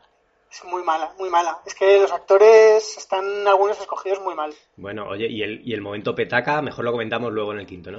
Sí, claro, Sí, sí, sí. Yo, sí. Es, es esa escena la que Sí. quiero comentar luego. Vale, vale, vale, vale. Pues, pues eh, recuérdamelo, eh, por favor. Bueno, del cuarto, ¿qué más? Eh, tengo entre interrogaciones. ¿Es el profesor el asesino? ¿No acudió a la cita con Brooke en el hotel y podría estar ahí mensajeando a tope? Pero yo es que creo que el profesor sería demasiado evidente. Están intentando hacerte creer que es el profesor, que el profesor está metido en los vídeos, Sí, seguro. tema de los vídeos, sí. Pero es que en el capítulo anterior, eh, con lo de Brooke, en realidad el número es oculto. Que ya lo dije, Sí. si, si el profesor no tiene, no tiene sentido que le mande mensajes desde el número oculto. Claro. Entonces, yo creo que no va a ser. Yo creo que lo están haciendo como cortina de humo, para que no pienses en otra persona. Y bueno, todo esto de la trama que conecta a, a medio pueblo comerciando con los vídeos y tal, eh, ¿tú eso cómo lo ves? Porque yo la verdad me gusta como idea, pero me estoy liando un poco. Yo estoy igual. Yo creo que lo, han- lo han sabido llevar, o sea, ir metiéndolo bien desde el primer capítulo, que veías al, al chico latino viendo un vídeo, no lo Hmm. sabías, después iba poco a poco, la bola de nieve iba creciendo y, y la trama le da un poco de frescura, pero me parece muy inconsistente, porque que estés eh, chantajeando al alcalde como le están chantajeando, Es que, es que me- claro, me- no me cuadra. Es que yo tengo apuntado eh, también algo de esas escenas, como dos chicos de 15 años chantajeando al alcalde de un pueblo. Pero, chico, el alcalde del pueblo, que es este actor que viene de Mad Men, que, que no me cuadra que este señor se dedique a ver estos vídeos, ¿no? No, o sea, me, me da igual que en el vídeo salga arrastrando una bolsa, salga matando a su mujer o salga follándose a una puta, me da igual. No, no me cuadra, porque precisamente tú vas a la policía y dices que, están tan- que te están chantajeando y te ayudan sin necesidad de saber lo que hay en el vídeo. Y se acabó. Sí, Y sí. se han sacado. Bueno, eh, respecto a eso del cadáver que saca de un coche, que es del quinto del quinto episodio, luego te voy a pedir que me aclares algunas cosas, ¿vale? Porque Pues, me he enterado, sí. Vale, vale, porque es que yo creo que es una serie que mm, a lo mejor muertes no hay muchas porque no las hay y Ghostfaces hay pocos, pero hay mucha información, van, van soltando mucha información en cada episodio y hay cosas que me pierdo. Luego te pregunto, bueno, referencias pop en el cuarto, yo me las he apuntado ya por hacer un poco la gracia. Lady Gaga, Madonna, Huffington Post, Pretty Little Liars y los Jedi de Star Wars. ¿eh? Cuatro o cinco siempre hay que ir metiendo. Además, Y- Pretty Little Liars, que se parece mucho a esta serie. Sí, de hecho mola que lo hagan abiertamente en plan de quién se va a creer que A va a conseguir muñecas de cerámica igual que sus mejores amigas, ¿no? Yo creo que eso le da un puntito de... Es cachondo, ¿no? Sí, además a, mí, me- además a mí me gustó esa escena Randy diciendo esto está esto es ficticio, esto no es la guarida de él porque las guaridas en la vida real Sí. no son así, no hay pruebas incriminatorias ni ese tipo de cosas. Sí, eso mola. De hecho, no, no se refiere a la guarida de Aníbal, ¿puede ser? Sí, sí, Sí. también creo que dice algo de, de Aníbal. De Ahora Aníbal. mismo no me acuerdo. Aníbal tiene una guarida, pero en el silencio de los corderos, ¿no? En la serie no tiene. No, bueno, tiene en el silencio de los corderos está está encarcelado. Es decir, Bueno, tiene su sí, celda. sí, sí. Sí, Pero sus- no, sí, yo creo, yo creo que se hace referencia a, A- a la serie. No sé si hacían en este capítulo o en el anterior, hacían referencia a Aníbal. Ah, bien, bien. Sí, sí, Aníbal la tienen ahí bien presente. Y Bates Motel y todas estas son, son hermanas gemelas un poco, ¿no? Esta corriente de series de terror en la tele. Sí, sí, de estas de mm, películas clásicas Sí. que llevamos a la serie. sí. Bueno, eh, más cosas. El, ca- bueno, esto es una tontería, pero el café de Costa Rica, el Conquistador, es el que sirve en la cafetería donde trabaja Emma, eh, que es la cafetería más fea que he visto en ninguna serie en toda mi vida. Es horrible. Pero No sé. increíble. Eh, bueno, pues una cafetería que yo creo que en- sí necesitan un, un sitio donde los personajes se reúnan y, y hablen, pero es el problema que tengo con otras series que estas cafeterías mm, ahí no van chicos de 15 años, no me suena, ¿no? No, yo, yo que- el problema que tengo con estas cafeterías en todas las series es que yo no me creo, si yo trabajara en esa cafetería, que mi jefe me dejara parar de trabajar y sentarme con la gente tantas veces. Que es que no, dan un palo al agua cuando le mandan el vídeo y se pone a verlo en mitad. No, no, usted a, a trabajar, ¿no? El, el Sí, jefe tiene que decir. el móvil, guárdelo, ya lo verá después. Oye, qué bien te sale la voz de jefe, Fer. Sí, bueno, ya, es que he sido, he sido, he sido camarero jefe en un restaurante. Ah, sí. Fui, fui jefe de mi zona, sí. Y, y había mucha gente con el móvil, ¿no? Estoy viendo. No, no, en realidad el que tenía el móvil siempre era yo, pero... Ah, bueno, es- pero eso los jefes lo podéis hacer. Claro, claro. Bueno, pues eh, una cosita que me gustó mucho del cuarto es ese álbum de fotos de, de de cuando iba a clase la madre de Emma, que se lo mandan a Emma, y empieza a leer el, el álbum y ve un montón de fotos recortadas y ve escrito a rojo una cosa que me encantó, eso de la verdad reside donde se creó la máscara. Sí, además es una forma muy grandilocuente de decirlo. Sí, porque sí, sí. es una- son ganas de escribir una frase tan larga para decir eso. es como vete al hospital abandonado, ¿no? Sí, como ve al hospital, ya está. Pero es eso que hablábamos en podcast anteriores de, de este gran The Scream, que a mí lo que más me gusta de la serie de Scream es que le están creando una mitología, algo tan sencillo como la máscara de Ghostface. Dicen, vamos a tirar por el lado de mitología, porque en el cine de terror está la típica historia del pasado y tal, que en Scream las pelis yo creo que abiertamente rechazaron jugar con eso. Sí, pero yo, yo creo que también, yo es que en, esa escena del anuario que dices cuando se enseña a Noah ya la lesbiana, que ahora mismo no me acuerdo del nombre. Eh, Audrey, que, que me entera Audrey. Por sí. Audrey, eh, a mí me sorprende mucho que Noah, por muy friki que sea, vea los nombres y ya sepa, ah, estas son las víctimas de Brandon, y solo le falta decir el orden en el que las matan. Eso a mí me, me, hace sospechar un poco. Yo es que sospecho de Noah. Noah, mm, es que están haciendo bien eso. Están dejando ahí muchos puntitos de cada uno. Yo creo que los que están descartando más son ya los Billy y Stu, que eran mis favoritos, porque Billy y Stu, cada vez que hablan entre ellos, se refieren únicamente al tema de los vídeos. Es imposible que tengan algo más entre manos. Sí, también están descartando la pareja Audrey y Noah como malos, porque cuando salen hablando ellos dos solos, no, no da a entender en ningún momento que, que los dos sepan.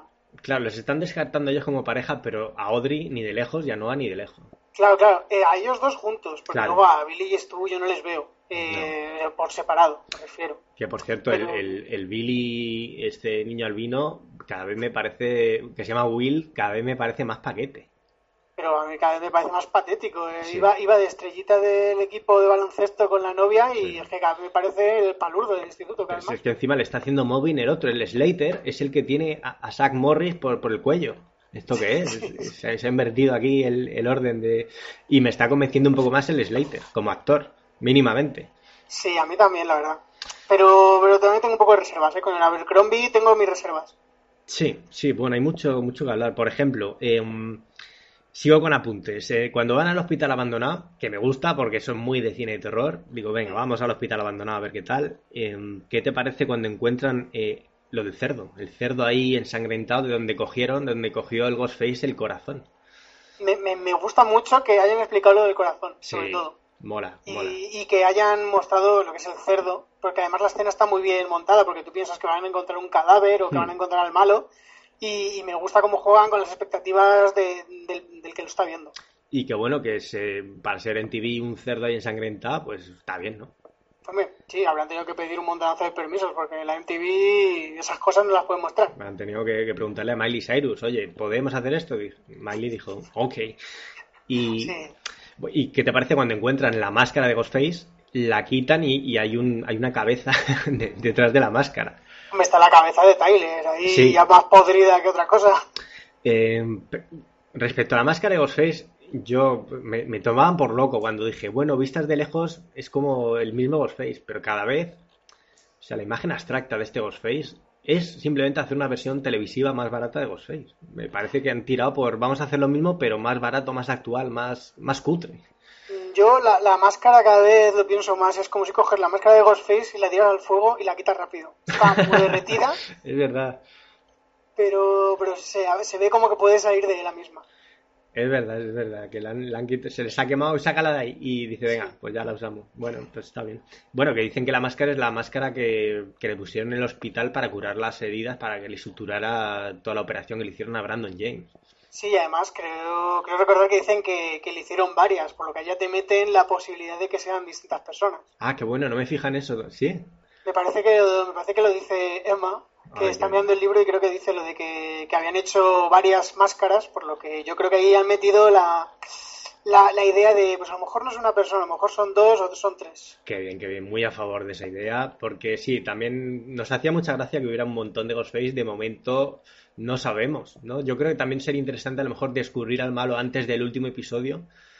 Sí, yo, yo creo que lo dije en el, último, en el último podcast. Yo creo que el final de temporada podría ser descubriendo a uno de los asesinos. Para, para dejar a la gente contenta de, oye, hemos descubierto que es el asesino, pero no cerrarlo. Bien, bien, bien, bien, bien. Que no se quede totalmente cerrado porque, claro, segunda temporada vamos a seguir que, no sé, van a hacer un pequeñas mentirosas, ¿no? Sí, además la segunda temporada sigue esta historia, no va a ser la típica serie evento que la segunda temporada es una historia totalmente distinta. Claro, claro, hay que seguir tirando del hilo de Lakewood y seguramente con Nif Campbell haciendo de soy Sidney y he llegado aquí a, matar. Bueno, pues algo que pasa en el cuarto es que no sale ni un solo segundo el James Dean, el hijo del sheriff, y mm. en el quinto, cuando em, Emma le pregunta, oye, eh, la semana pasada, ¿dónde estuviste a todo esto? Y dice, no, tal, un viaje, no sé qué, no sé cuántos. O sea, una explicación malísima que, que, claro, otra vez estamos plantando la semilla de que James Dean estuvo dedicándose a matar al personal. Y es que además está. Me, me gusta que hagan la referencia, oye, la semana pasada ¿dónde te metiste? Que no te vimos. Pero en este capítulo está como, está como hecho muy de, del el caballero perfecto. En plan, la pone, pone a Emma bastante cachonda, de repente que si la coge en el pasillo, la empuja contra la pared, la lleva a ver las estrellas. Y todo eso, y eso me hace sospechar muchísimo de él. Claro, pero también él ha visto su momento que, que Emma ha roto ya con el niño albino y ha dicho, pues este es mi momento de, de atacar, atac. Hombre, sí, sí. Y la otra bien que también se aprovecha, porque la Abercrombie Claro. yo soy heterosexual, pero el chico está muy, muy buen ver. Claro, dice, bueno, pues si este me va a matar, pero antes aquí en el césped pues, está muy a gusto. ¿No? Además, me, me gusta mucho la escena final de- del quinto, cuando empieza a decir, no, a lo mejor el Ghostface ha ido por detrás, se ha metido en la camioneta y está esperando a que volvamos para matarnos. Sí, sí, sí, sí, está, está siendo player, ¿eh? Sí, sí, está, está ahí jugando, jugando Sí, las sí, cartas, sí, el Abercrombie, además, Bueno, bueno, bueno. está, está ahí. Bueno, ¿qué más del cuarto? El hospital abandonado que pongo aquí, que me mola, es muy de peli de terror, bla, bla, bla, eso ya lo hemos comentado. Yo, yo hablando de- del hospital, me, me hace sospechar otra vez Noah, porque por mucho que les haya seguido, yo creo que en realidad había ido allí a, a espiarlas y le pillan.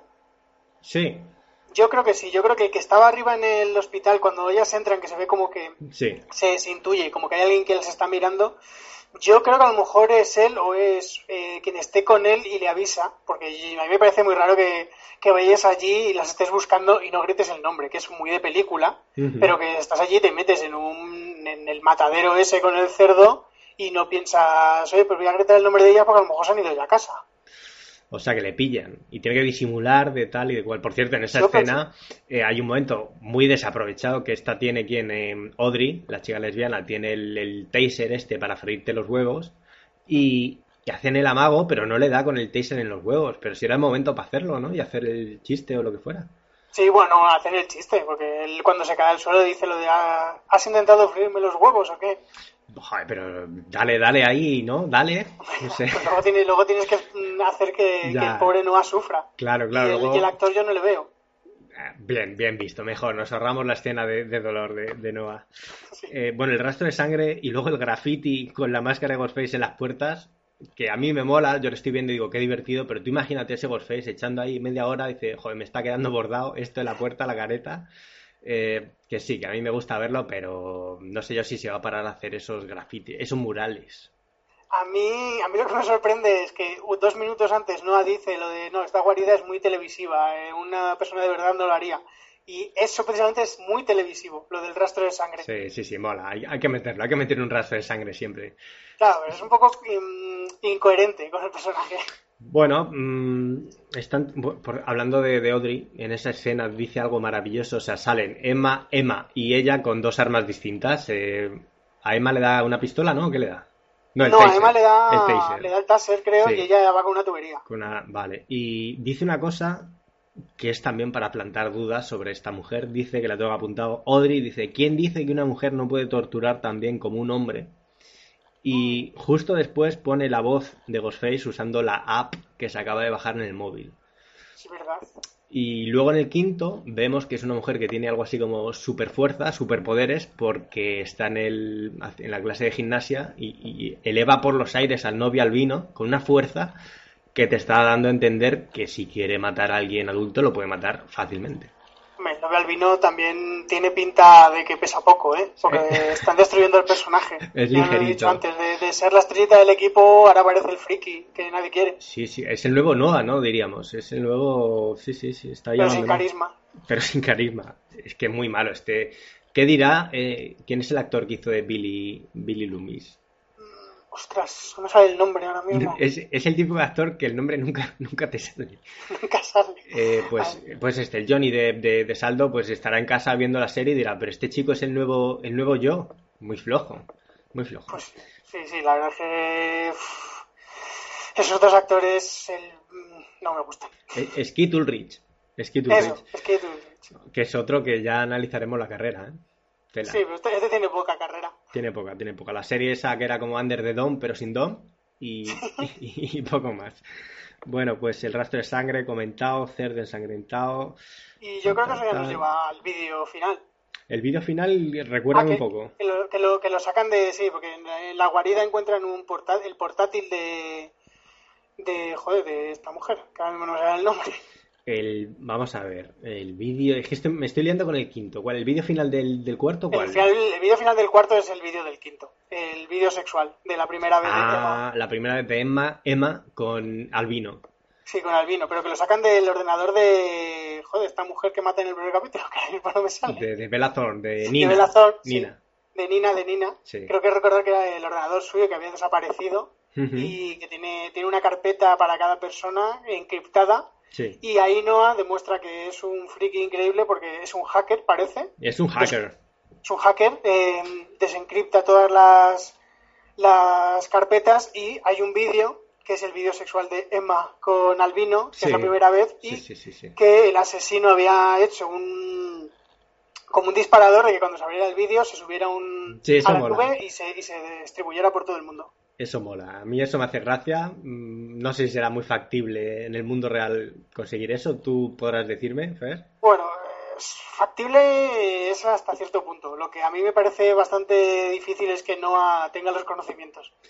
Claro, porque lo de, uy, lo he subido por error, queda mal. Lo de, uy, se está auto-ejecutando, pues a mí me, me convence.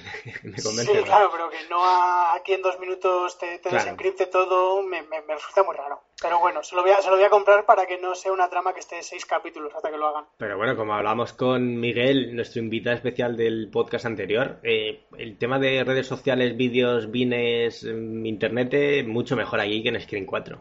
Esta Sí, gente sabe lo que se está haciendo. Sí, por lo menos lo han, lo han sabido meter mejor.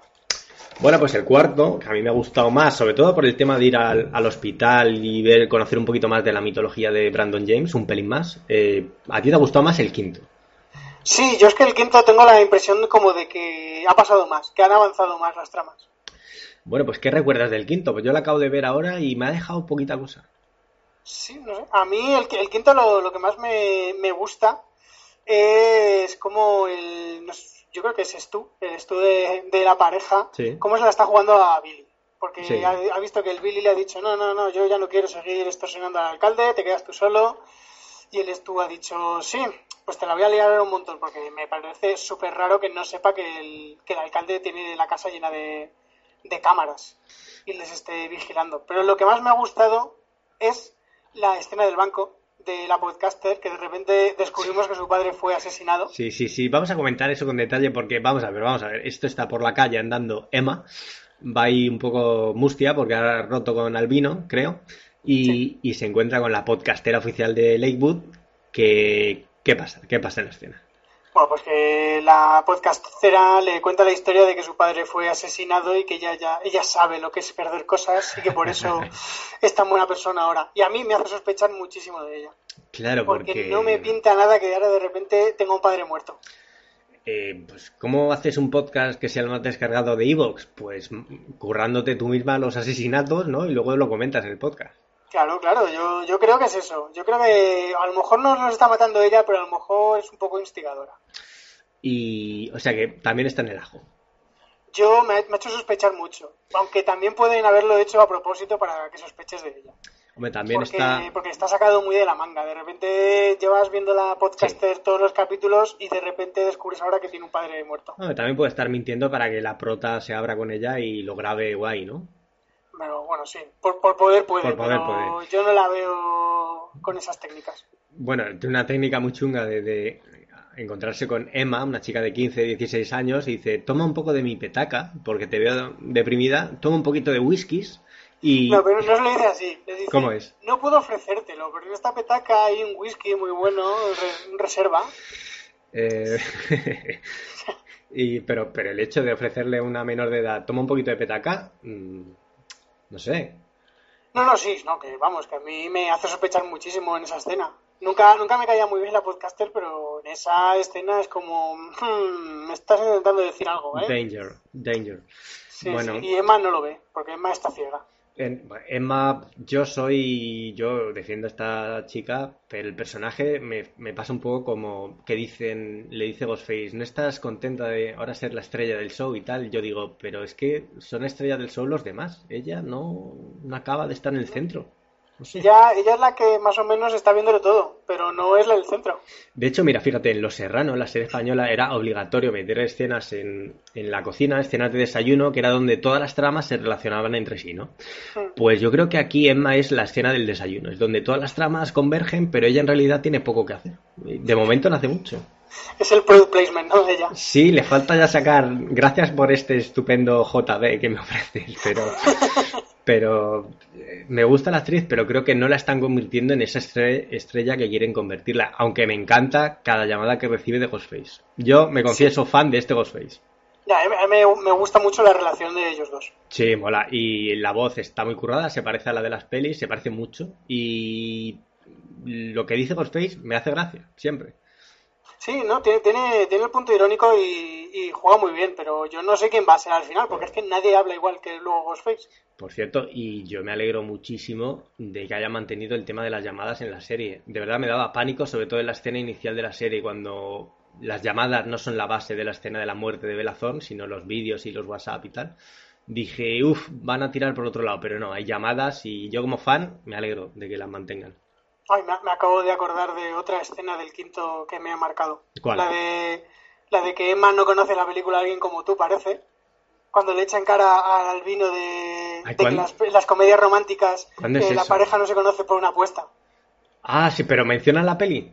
No, no, pero yo lo pensé. Sí, hombre. en, ninguna comedia romántica la pareja se conoce así, yo pensé pues en alguien como tú, el Freddie Prince Jr. hace una apuesta y se enamora. Sí, sí, además era casi literal lo de la apuesta con, sí, con Freddie Prince y no, no caen en ello. Tanta referencia a pop y no, no la meten, que era el momento ideal, además. Sí, yo, yo lo pensé y dije, pues bueno, yo sé, es una peli de los 90, esta chica será más de los 2000. Sí, sí, a lo mejor le queda un poco lejos. Por cierto, hablando de referencias pop, en este capítulo, Twin Peaks, Superman, Hulk, Tron, Charlie Brown y, y algo más habrá por ahí, que se me ha quedado. ¿Tron? La de Tron no me, no me suena. Sí, porque dice cuando le preguntan a Noah, oye, ¿cómo has conseguido meterte en 80.000 sistemas en dos segundos? Dice, bueno, I troned my way into the computer. Como ah. me, me ocurre un movimiento a lo Tron y me metí en el ordenador. O sea ah. que, sí, sí, lo mete a caponazo, pero lo meten. Y, por cierto, del quinto hay una relación que, que, le dan demasiado tiempo en pantalla, también en el cuarto, que es la relación de mm, Brooke y su padre, el alcalde, que más bien diría su abuelo, el alcalde. ¿Tú cómo lo ves? Porque lo del abuelo. No, no me cuadra este señor, esa relación, no sé. Es una relación muy rara. Es más, yo hasta el capítulo cuarto no me enteré de que Brooke era la hija del alcalde. Sí, es que... no sé si lo dicen antes. Yo creo que no lo dicen. Pero es, es igual que la relación de la madre de Emma y el sheriff. Es como que yo son cosas que no me han dicho, yo a lo mejor doy por supuesto no, yo pensaba que los padres de Brooke estaban por ahí, que era en plan como, como Brooke de One Tree Hill, que sus padres nunca están en casa. Hombre, pero fíjate que esta serie otra cosa no, pero tiene mucha información que soltar, en el piloto ni siquiera sale la cafetería, donde va a currar la prota, lo del alcalde, yo creo que el alcalde ha salido por primera vez en el capítulo anterior, ¿no? No, salió, no sé si en el, en el segundo o en el primero. Ah, ya sale, sale una mini escena. Mm, vale, vale, vale. Pues, pues nada, este actor que en Mad Men está muy bien, aquí me parece que no encaja en esta serie. Me parece que es otro rollo actoral el que lleva. No, no solo digo porque sea un señor mayor y porque yo odie a la gente mayor, como yo mismo, sino porque me parece que es un poquito otro tipo de actuación de, de otra escuela, ¿no? A mí del actor lo único que me gusta es la voz, que tiene un vozarrón. Sí, hombre, tiene un porte así como una figura de autoridad, está bien, pero este alcalde... Mm. en, la, en, la, serie no, no queda bien, está, está, mal elegido. Y vamos no, a ver. sé si es el personaje o el actor. Eh, la, la, relación con Brooke, eh, yo no me la creo. Brooke me mola de momento. Mm, veremos si pinta algo o no en todas las muertes, parece que no. Y... No sé, yo creo que Brooke está más para, para despistar un poco, para que pienses, se la van a cargar, no se la van a cargar y luego no se la cargan. Y a ver si me puedes explicar lo de las cámaras, quién tiene las cámaras en casa de quién, el cadáver que saca el, alcalde es el de su mujer, ¿esto qué es? Bueno, lo del cadáver yo no lo sé, porque no lo han explicado. Yo, yo supongo que será el cadáver de, la madre, pero lo de las cámaras tiene, toda la pinta de que el padre es un loco de la seguridad, puso las cámaras, pero lo que me sorprende es que, por habiendo puesto tú las cámaras, no se te ocurra que te puedan coger las cámaras, sacando cosas del coche. A mí hay una cosa además que me choca mucho que es cuando Slater, el, el, el Stu, Sí, Abercrombie. Ah, no, el otro. Sí. eh, sí, el, el latino, el morenito, está hablando con, con, ¿cómo se llama? Brooke, y le dice, no, es que a tu padre le está chantajeando al vino.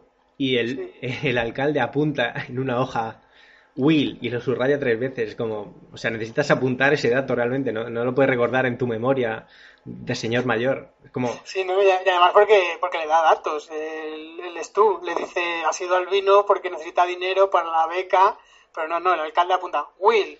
Voy a subrayar tres veces para que, para que quede claro que es Will. Es como una escena en Los Simpson que están viendo no sé qué anuncio. En próxima serie en la Fox, no sé qué, no sé qué, no sé cuántos, con muchas relaciones, no sé qué. Y apunta a March en, en un blog de notas, eróticas posibilidades. Eh, con, erótic- Es como, bueno, un poco evidente, pero, bueno, o sea que este señor tiene cámaras en su casa y quiere descubrir quién le está chantajeando. Hasta ahí bien, ¿no? Sí, aunque yo creo que lo de que, que le pilla un poco de sorpresa, que Stu empieza a contarlo. Porque ese chantaje, ¿qué sentido tiene? Es que el chantaje en un principio es para sacarle dinero, que lo- eso es como son todos los chantajes, pero que yo es que lo- ya lo he dicho antes, yo no entiendo por qué no va la policía y dice que le están chantajeando. Porque es así de sencillo, la policía no va, no va a intentar ver el vídeo. Una pregunta. Y- ¿qué- qué? Di. Una- ¿No le está diciendo eh, el padre a su hija que su madre está viva? Bueno, sí, pero en realidad es que te hace sospechar. O sea, el, el final del capítulo, cuando sale él sacando el, un cuerpo del coche, Sí. es cuando tú más o menos encajas todas las piezas, porque porque le dice, no, tu madre está en un retiro en, en Tegucigalpa, que le Sí. dice, no me acuerdo el sitio, y te ha mandado este regalo. Ah, no, pero Ah, este sí, regalo sí, sí. Es, es de, es del Congo, no de Tegucigalpa. Ah, no, es verdad, es que está en el Congo. Ah, eso estaba bien metido, vale, vale, vale. Claro, claro, claro. O sea, eh, si te fijas, es como que le dice que está en un sitio, luego le dice que está en otro, luego de repente, no, no, es que tiene que estar 60 días incomunicada porque la he metido en rehabilitación. Es como que cuando acaba el capítulo y ves lo del cuerpo, te, te cuadran todas las piezas. Ya, ya, ya, ya. Pues nada, yo voy a tener que seguirla pues como March Simpson con un blog de notas, porque es que me está costando de verdad el vídeo, quién acosa a quién, quién sabe qué. Y además que seguramente, que hacer un diagrama aquí de este a cosa a este. Este está liado con este. claro, lo que menos me gustaría es que la megatrama de las cámaras ocultas y los vídeos sea una chufla, que no tenga nada que ver con nada. Uf, pues yo me iría mentalizando, ¿eh? Porque no sé yo si va a servir para algo al final, aparte de para rellenar minutos. Como no den con un vídeo donde por fin veamos la cara del asesino, uno de... No sé, no sé, ya Es que veremos. es, es- es la, sí, es lo que dices tú, es la única solución que puede haber. Que en un vídeo se descubra quién es. Pero no sé, es que toda la trama esta de, del chantaje me, me, me sobra, pero me gusta, en realidad, porque son llenar minutos y los llenan bien. Bueno, sí, hombre, lo están llenando. Eh, Hay escenas que las llenan un poco peor, como por ejemplo la escena en la que rompen Emma y, y Albino, es floja, floja como ellos dos actores solos, aunque a mí ella me gusta, pero ellos dos juntos no.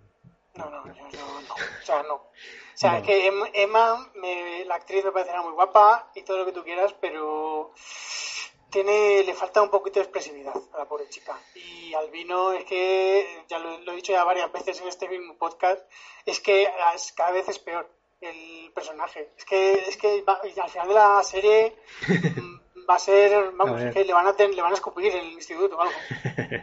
Le van a tirar del calzoncillo, ¿no? Sí. Bueno, eh, yo una duda que, que tengo desde el pi- episodio piloto es ¿quién es el padre de Emma y qué ha sido de él? Dime, por favor, revélame esta duda existencial.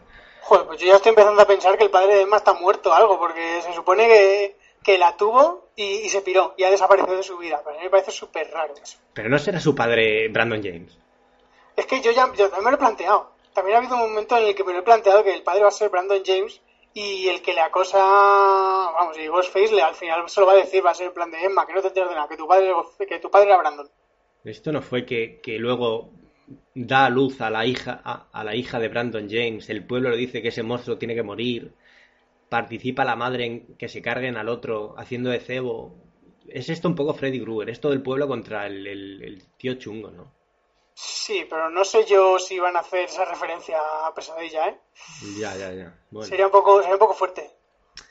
Bueno, pues, ¿qué más hay por aquí? Poco más que comentar del quinto, ¿no? El vídeo ya lo hemos comentado. Mm, No, yo la- lo único que, que me que quedaría sería las ganas que le tiene Emma a la Abercrombie, porque es que en este capítulo vamos, le faltaba ponerse con las farolas ahí, rebozarse. Bueno, el James, el James Dean, ¿no? El, Abercrombie. El Sí, el Abercrombie.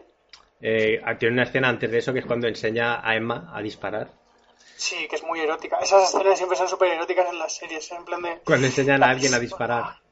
Ahí el poder de poder quitar una vida y, lo hace él y es un experto tirador. Y, de, y de crear una vida posteriormente. Sí, eso, es lo, eso, es lo, segundo, porque luego se ponen ahí que, fíjate que, yo no sé tú. Que juegan, juegan mucho a, puedo ser Ghostface. Como, ¿Cómo sabes disparar tan bien? Tal? Es como, eh, Ghostface podría estar ahí en, en, el coche esperándonos. Yo creo que están jugando mucho, mucho. Y bueno, la opción que nos comentó, creo que fue Miguel, que, o, fuiste tú, lo del padre y el hijo, haciendo dueto. Mm, yo lo dije, pero no sé si lo dijo antes Miguel y yo, yo lo corroboré. Porque esa opción sigue estando ahí muy, muy presente. Sí, sí, pero yo lo que te iba a decir, yo no sé tú, pero yo encima de la hierba hacer esas cosas son un poco incómodas. no, no la pruebas. Yo entiendo, el momento, que es súper mm, super cachondo para los dos, que estaban ya como, como dos perros en celo, pero... Y muy de serie también. Es muy de serie, pero es muy incómodo, porque te puedes clavar cualquier cosa ahí. Pero bueno, esto, el amor, no hay que ponerle barreras nunca.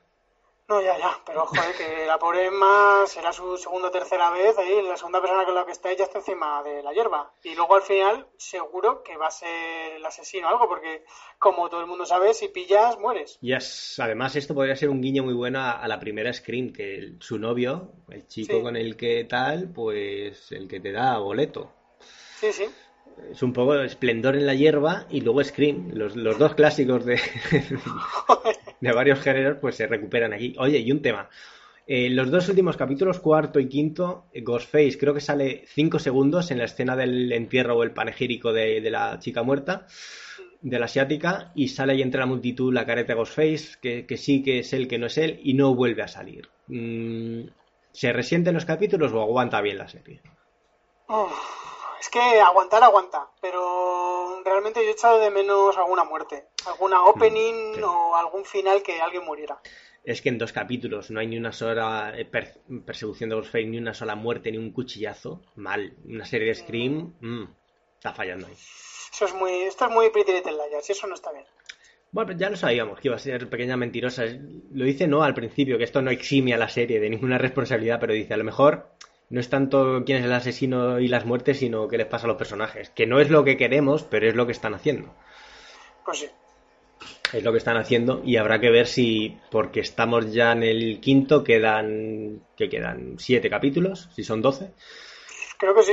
voy, a, voy, a, mirar cuántos tiene, que ya, ya tengo la duda, que no sé cuántos van a Sí, yo no sé si son diez o doce. Yo creo que pues estamos en la mitad casi va a tocar ir metiendo un poco más de caña con muertes. El problema es que si tenemos segunda temporada, personajes fijos, hay que tocar a muy poquitos. Entonces me da miedo a quién van a matar. Yo creo que el alcalde va a palmar seguro.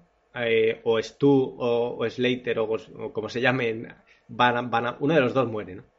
Sí, yo lo tengo seguro. Yo espero que sea blanquito, porque el latino más o menos me está empezando a gustar un poco. Sí, latino puede que se esté ganando un puesto. ¿eh? Fíjate que yo creo que los guionistas dicen, joder, que latino está sacando las secuencias que mola y a lo mejor lo mantiene. Sí, porque el nuevo el rollo que lleva con Brooke, que de repente ha pasado de intentar follársela en cualquier lado a ser su mejor amigo, me, gusta el cambio. Sí, pero también es muy, muy delincuente el Slater cuando dice, yo no quiero decirte nada, no sé tal, pero está pasando. O sea, le miente a la cara que, flipa. No me sé. Es que yo no quiero decírtelo, pero eso, eso nunca acaba bien. Yo no quiero ofrecerte la petaca, pero. claro, claro. Es un poco el, el, el trope que tienen aquí en la serie. Bueno, ¿hemos visto cuántos capítulos hay o qué? Ah, sí, sí, yo he visto y son 10. Ah, son 10. Tengo, de donde lo he visto, pone que van a ser solo 10 capítulos. Pues vamos, los que quedan tenemos que subir un poquito las muertes. Yo creo que si notan un poquito más de muerte y hay un final más o menos divertido, podríamos calificar la primera temporada de, un aprobado. Sí, yo, yo, la, yo le ponía un, un 6, un 7, un bien. Porque una cosa que a mí me está llamando la atención, o sea, yo estaba muy, muy pendiente de las muertes, del Ghostface y tal, pero yo creo que el misterio que se han creado a mí me está interesando. El misterio de la ciudad. De Brandon James, de los vídeos y de tal, de momento me tiene interesado. No es como, buf, me voy a poner esto de fondo y luego ya haremos el podcast. No, no, lo estoy viendo y digo, me está divirtiendo, pero necesito que, que me rematen con, con, un final potente. Si no, todo esto es un poco... me, me vas a ver a poco. Sí, sí, yo, yo repito lo que he dicho otras veces. A mí los capítulos de Scream se me, se me pasan rápido, no se me hacen largos. Uh -huh. Más bien todo lo contrario, incluso se me hacen muy a menos. Pero se nota, se nota cuando hay un capítulo que está más hecho de transición o de relleno. Pues vamos a ver, hemos terminado el quinto, quedan cinco episodios y tú crees que va a haber uno, dos o, o más asesinos. Yo, yo voto por dos, pero tengo mis sospechas en que a lo mejor son tres. Yo creo que, que el policía y el hijo son los asesinos, yo, yo estoy cada vez más, más seguro y ya tengo mis dudas con, con la podcaster y un poco con Noah. Es que Noah tiene mucha escena donde te da a entender que sabe más de lo que sabe y que no quiere contar nada. Claro, es que es eso, es que Noah en estos dos últimos capítulos sobre todo le han puesto le han puesto más sospechoso. Tiene, tiene rasgos, tiene momentos que, que te hacen sospechar de él. Por cierto, Noah parece una mujer. tiene, es un poco andrógino, sí. Tiene un aire como... No, pero le va bien, ¿eh? Sí, no, no, no, que no le va mal, pero que el actor es un poco andrógino. Sí, sí, tiene algún perfil que dice, ojo, ¿qué está pasando? A lo mejor por eso se ha fijado la lesbiana. por cierto, que, que, la lesbiana, ¿qué tal? ¿Cómo la hemos visto en estos dos capítulos? Uf, yo la he visto de, de tirar de, de, Emma, porque no hace mucho más. Tira de Emma y, y sube el vídeo a la red. Yo también me choca que siga tirando de videocámara, ¿por qué? ¿No? Bueno, es verdad, que usa la videocámara y, y, y quita la memoria, que me parece súper raro. Ah, eso lo hacía yo hace como 10 años, ¿no? Sacar la memoria de la cámara y meterla en el, portátil, está bien. Yo sigo usando eso todavía, soy un hombre antiguo. Y bueno, pero centrémonos, la porra asesinos, tu porra es eh, padre sheriff e hijo James Dean, a ver, a ver sí, ¿cómo es? Abercrombie, sí. Joder, me cuesta esa palabra. Abercrombie. Ok, y um, James Dean yo creo que tiene todas las papeletas, porque está un capítulo, se ha ido ahí a, a por aventura, eh, pues lógicamente está currando en los asesinatos, ¿no? ¿no? No tiene más explicación. Yo creo que sí, hay que hacer trabajo de campo y está espiando a la gente y viendo sus rutinas. Pues yo fíjate que de porrita asesinos, estas semanas que ya no sé en quién, en quién pensar, yo descartaría definitivamente a Brooke, no la veo ni con ganas ni con tiempo para hacer estas cosas, está más centrada en los tintes de uñas. Sí. y no sé, todos los demás es que fácilmente esto es un poco como el final de Scream 2, que me parece flojo en el sentido de, ah, bueno, son estos dos, pues sí, pueden serlo, como pueden ser los otros, como pueden ser los otros, o sea, yo quiero que, que me lo hagan bien y de momento los que mejor lo están haciendo estoy contigo, que son el, el padre, el, el policía este que no descubre nada y el hijo, pero me gustaría personalmente que fuera Audrey. Yo creo que están plantando la semillita de Audrey y creo que molaría que ese personaje se dedicara a matar la peña. Es que si, si fuera Audrey sería un giro bastante brutal, molaría un montón. Yo lo dije, fue, fue una de mis sospechas, creo que fue en el segundo capítulo o algo de eso que yo decía Audrey y Noah, pero es que Audrey últimamente la sacan menos. Yo creo, yo creo que están intentando quitarte las sospechas de ella y al final no va a ser nada, de todas formas. No sé, pero esa escena de ella en el, en el gimnasio demostrando que tiene una fuerza sobrehumana, eso de quién te diría a ti que una mujer no puede torturar también como un hombre, y se queda unos segunditos mirando a Emma y luego pone la aplicación de Ghostface, en plan, no, yo no soy Ghostface porque te estoy hablando ahora con la voz de Ghostface. Mm, no sé. No sí, eso, eso, es raro, eso te lo, te lo, admito, pero es que como es solo una escena, me, me se, está eclipsada por, por la podcaster y por Noah, que te hace sospechar más veces. Bueno, pues yo creo que ya está todo un poquito comentado, ¿no? Sí, yo creo que ya no nos hemos dejado nada. Vaya pasadita, pues habrá que seguir viendo la serie de Screen, que quedan cinco capitulitos, tenemos grandes esperanzas para el final, pero la pena va a ser que a lo mejor no, no resuelven nada, ¿no? Yo ya lo he dicho antes, yo con que me descubran a uno de los dos o tres asesinos me daría con un canto en los dientes. Y Bella Thorne, ese flashback lo queremos, ¿no? Hombre, sí, sí, hay que ver a la, a la mujer esta menor de edad. Pero no, no, no, estás tú muy a favor de, de Bella, ¿no? No, no, no es mi actriz favorita. Pero si tiene, si tiene un clásico ahí en, en, en, taquilla, funciona muy bien, que es la de, de Duff. ¿Te suena? De Duff. Eh, la amiga, es una palabra en inglés, la amiga gorda de las amigas. ¿Ah? La que hace de confidente, que hace la prota, es la que hacía de hija de Josh Clooney en Un Día Inolvidable. Ay, qué bonita. Que ha, ha, crecido la niña y ahora es icono teenager. y Bella Thorne hace un poco de la zorra del Insti, que es su papel, yo creo que ya va a ser su papel cuando tenga 40 años el mismo. Y, y bueno, yo estoy muy a favor, espero su regreso, que me dijiste sería para la primera, ¿no? Sí, sí, eso lo tengo entendido.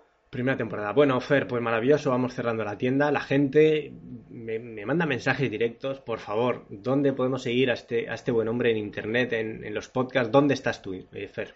Bueno, mi cuenta personal es FGLalar en Twitter, que como digo siempre digo muchas tonterías, a veces digo algo serio, pocas veces, y allí pueden, pueden leerme y como he contado al principio, pues eh, No hay cine sin palomitas, el nuevo podcast que estoy haciendo con, con Bárbara, eh, mi amiga, que somos amateurs, lo hacemos como podemos y, y nada, que todo el mundo es allí bienvenido y toda- todas las críticas, mientras sean constructivas, son, son aceptadas, porque aquí hay que aprender de todo. No, no, muy grande, muy recomendable el podcast. Si tenéis algún tipo de... vais a salir cada dos semanas o algo así, o cuando vaya surgiendo.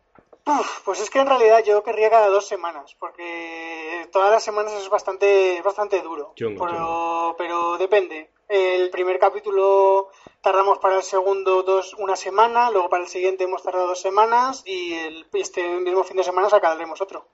Bueno, maravilloso. Y habláis en el último que tenéis de Terminator, la saga, y a muerte, Sí. a muerte, porque yo soy fan de la saga y la última peli, como te dije, me divirtió y creo que a ti un pelín. Sí, a mí la, la última me ha gustado, me la esperaba peor. Y la, Esa, nue- esa- esa es la gracia. la nueva Sarah Connor, Eso es lo que no me ha gustado. Mm. No me ha gustado Emilia Clark como Sarah Connor. por cierto, te, te voy a dar un dato que a lo mejor tu cabeza ahora mismo va a estallar. Cuidado que lo está guardando para el final del podcast. Bueno, bueno, a ver. ¿Tú sabes en la tercera parte de Terminator quién es la protagonista? Claire Dance. Claire Dance, bueno, pues hacen esa peli de un poco de, de compi de John Connor, ¿no? Se mete en las aventuras de, de Terminator y John Connor. Y Sí. ese papel estaba pensado inicialmente para otra actriz, ¿Para quién? Sofía Bush. No. Ojo, y no sé si llegó a rodar alguna escena, pero el director, y creo que nuestro buen amigo Terminator dijo, es un poquito joven para hacer el papel que, es, que requiere esta película. Es un poquito joven y le dijeron adiós muy buenas.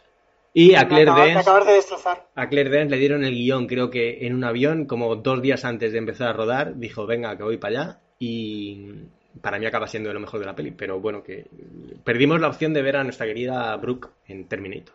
Ay Dios, me, acab- me acabas de, de desmontar entero, ¿eh? Sí, O sea, imagínate, Yo no, imagínate. yo no tenía ese dato. ¿Qué, qué, qué diferente habría sido esta película? Hubiera sido más cañera, ¿no? No sé si más cañera, pero desde luego me habría gustado más. La- te hubiera elevado casi a la, a la primera de la saga, ¿no?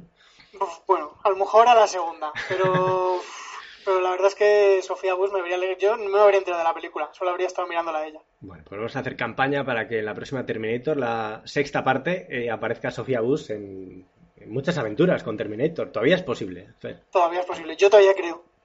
Bueno, eh, pero ¿dónde la prefieres ver? ¿En eh, Terminator 5 o en, perdón, Terminator 6 o Scream 5? A Sofía Bush, Sí. hombre, prefiero en Terminator, porque en Screen iba a estar sufriendo, porque pensaba que le iban a matar. Qué pena que no rascaran bola a los chicos de One Tree Hill cuando llegó el nuevo cine de terror, ¿eh? Qué pena. La verdad es que sí, se pudieron haber aprovechado, pero no, Mm. no tuvieron vista.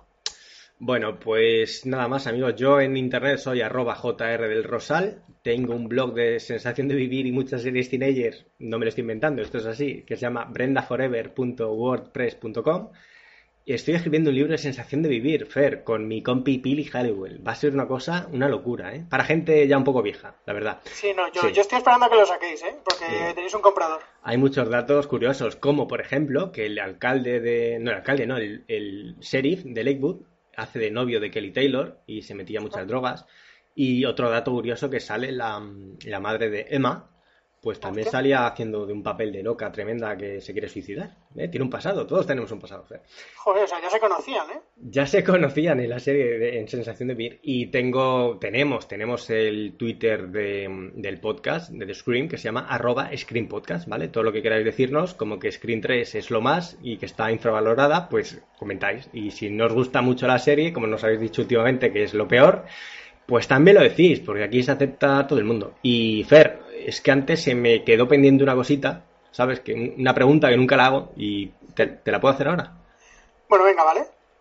Fer, ¿cuál es tu película de terror favorita? Em, Jackie Brown.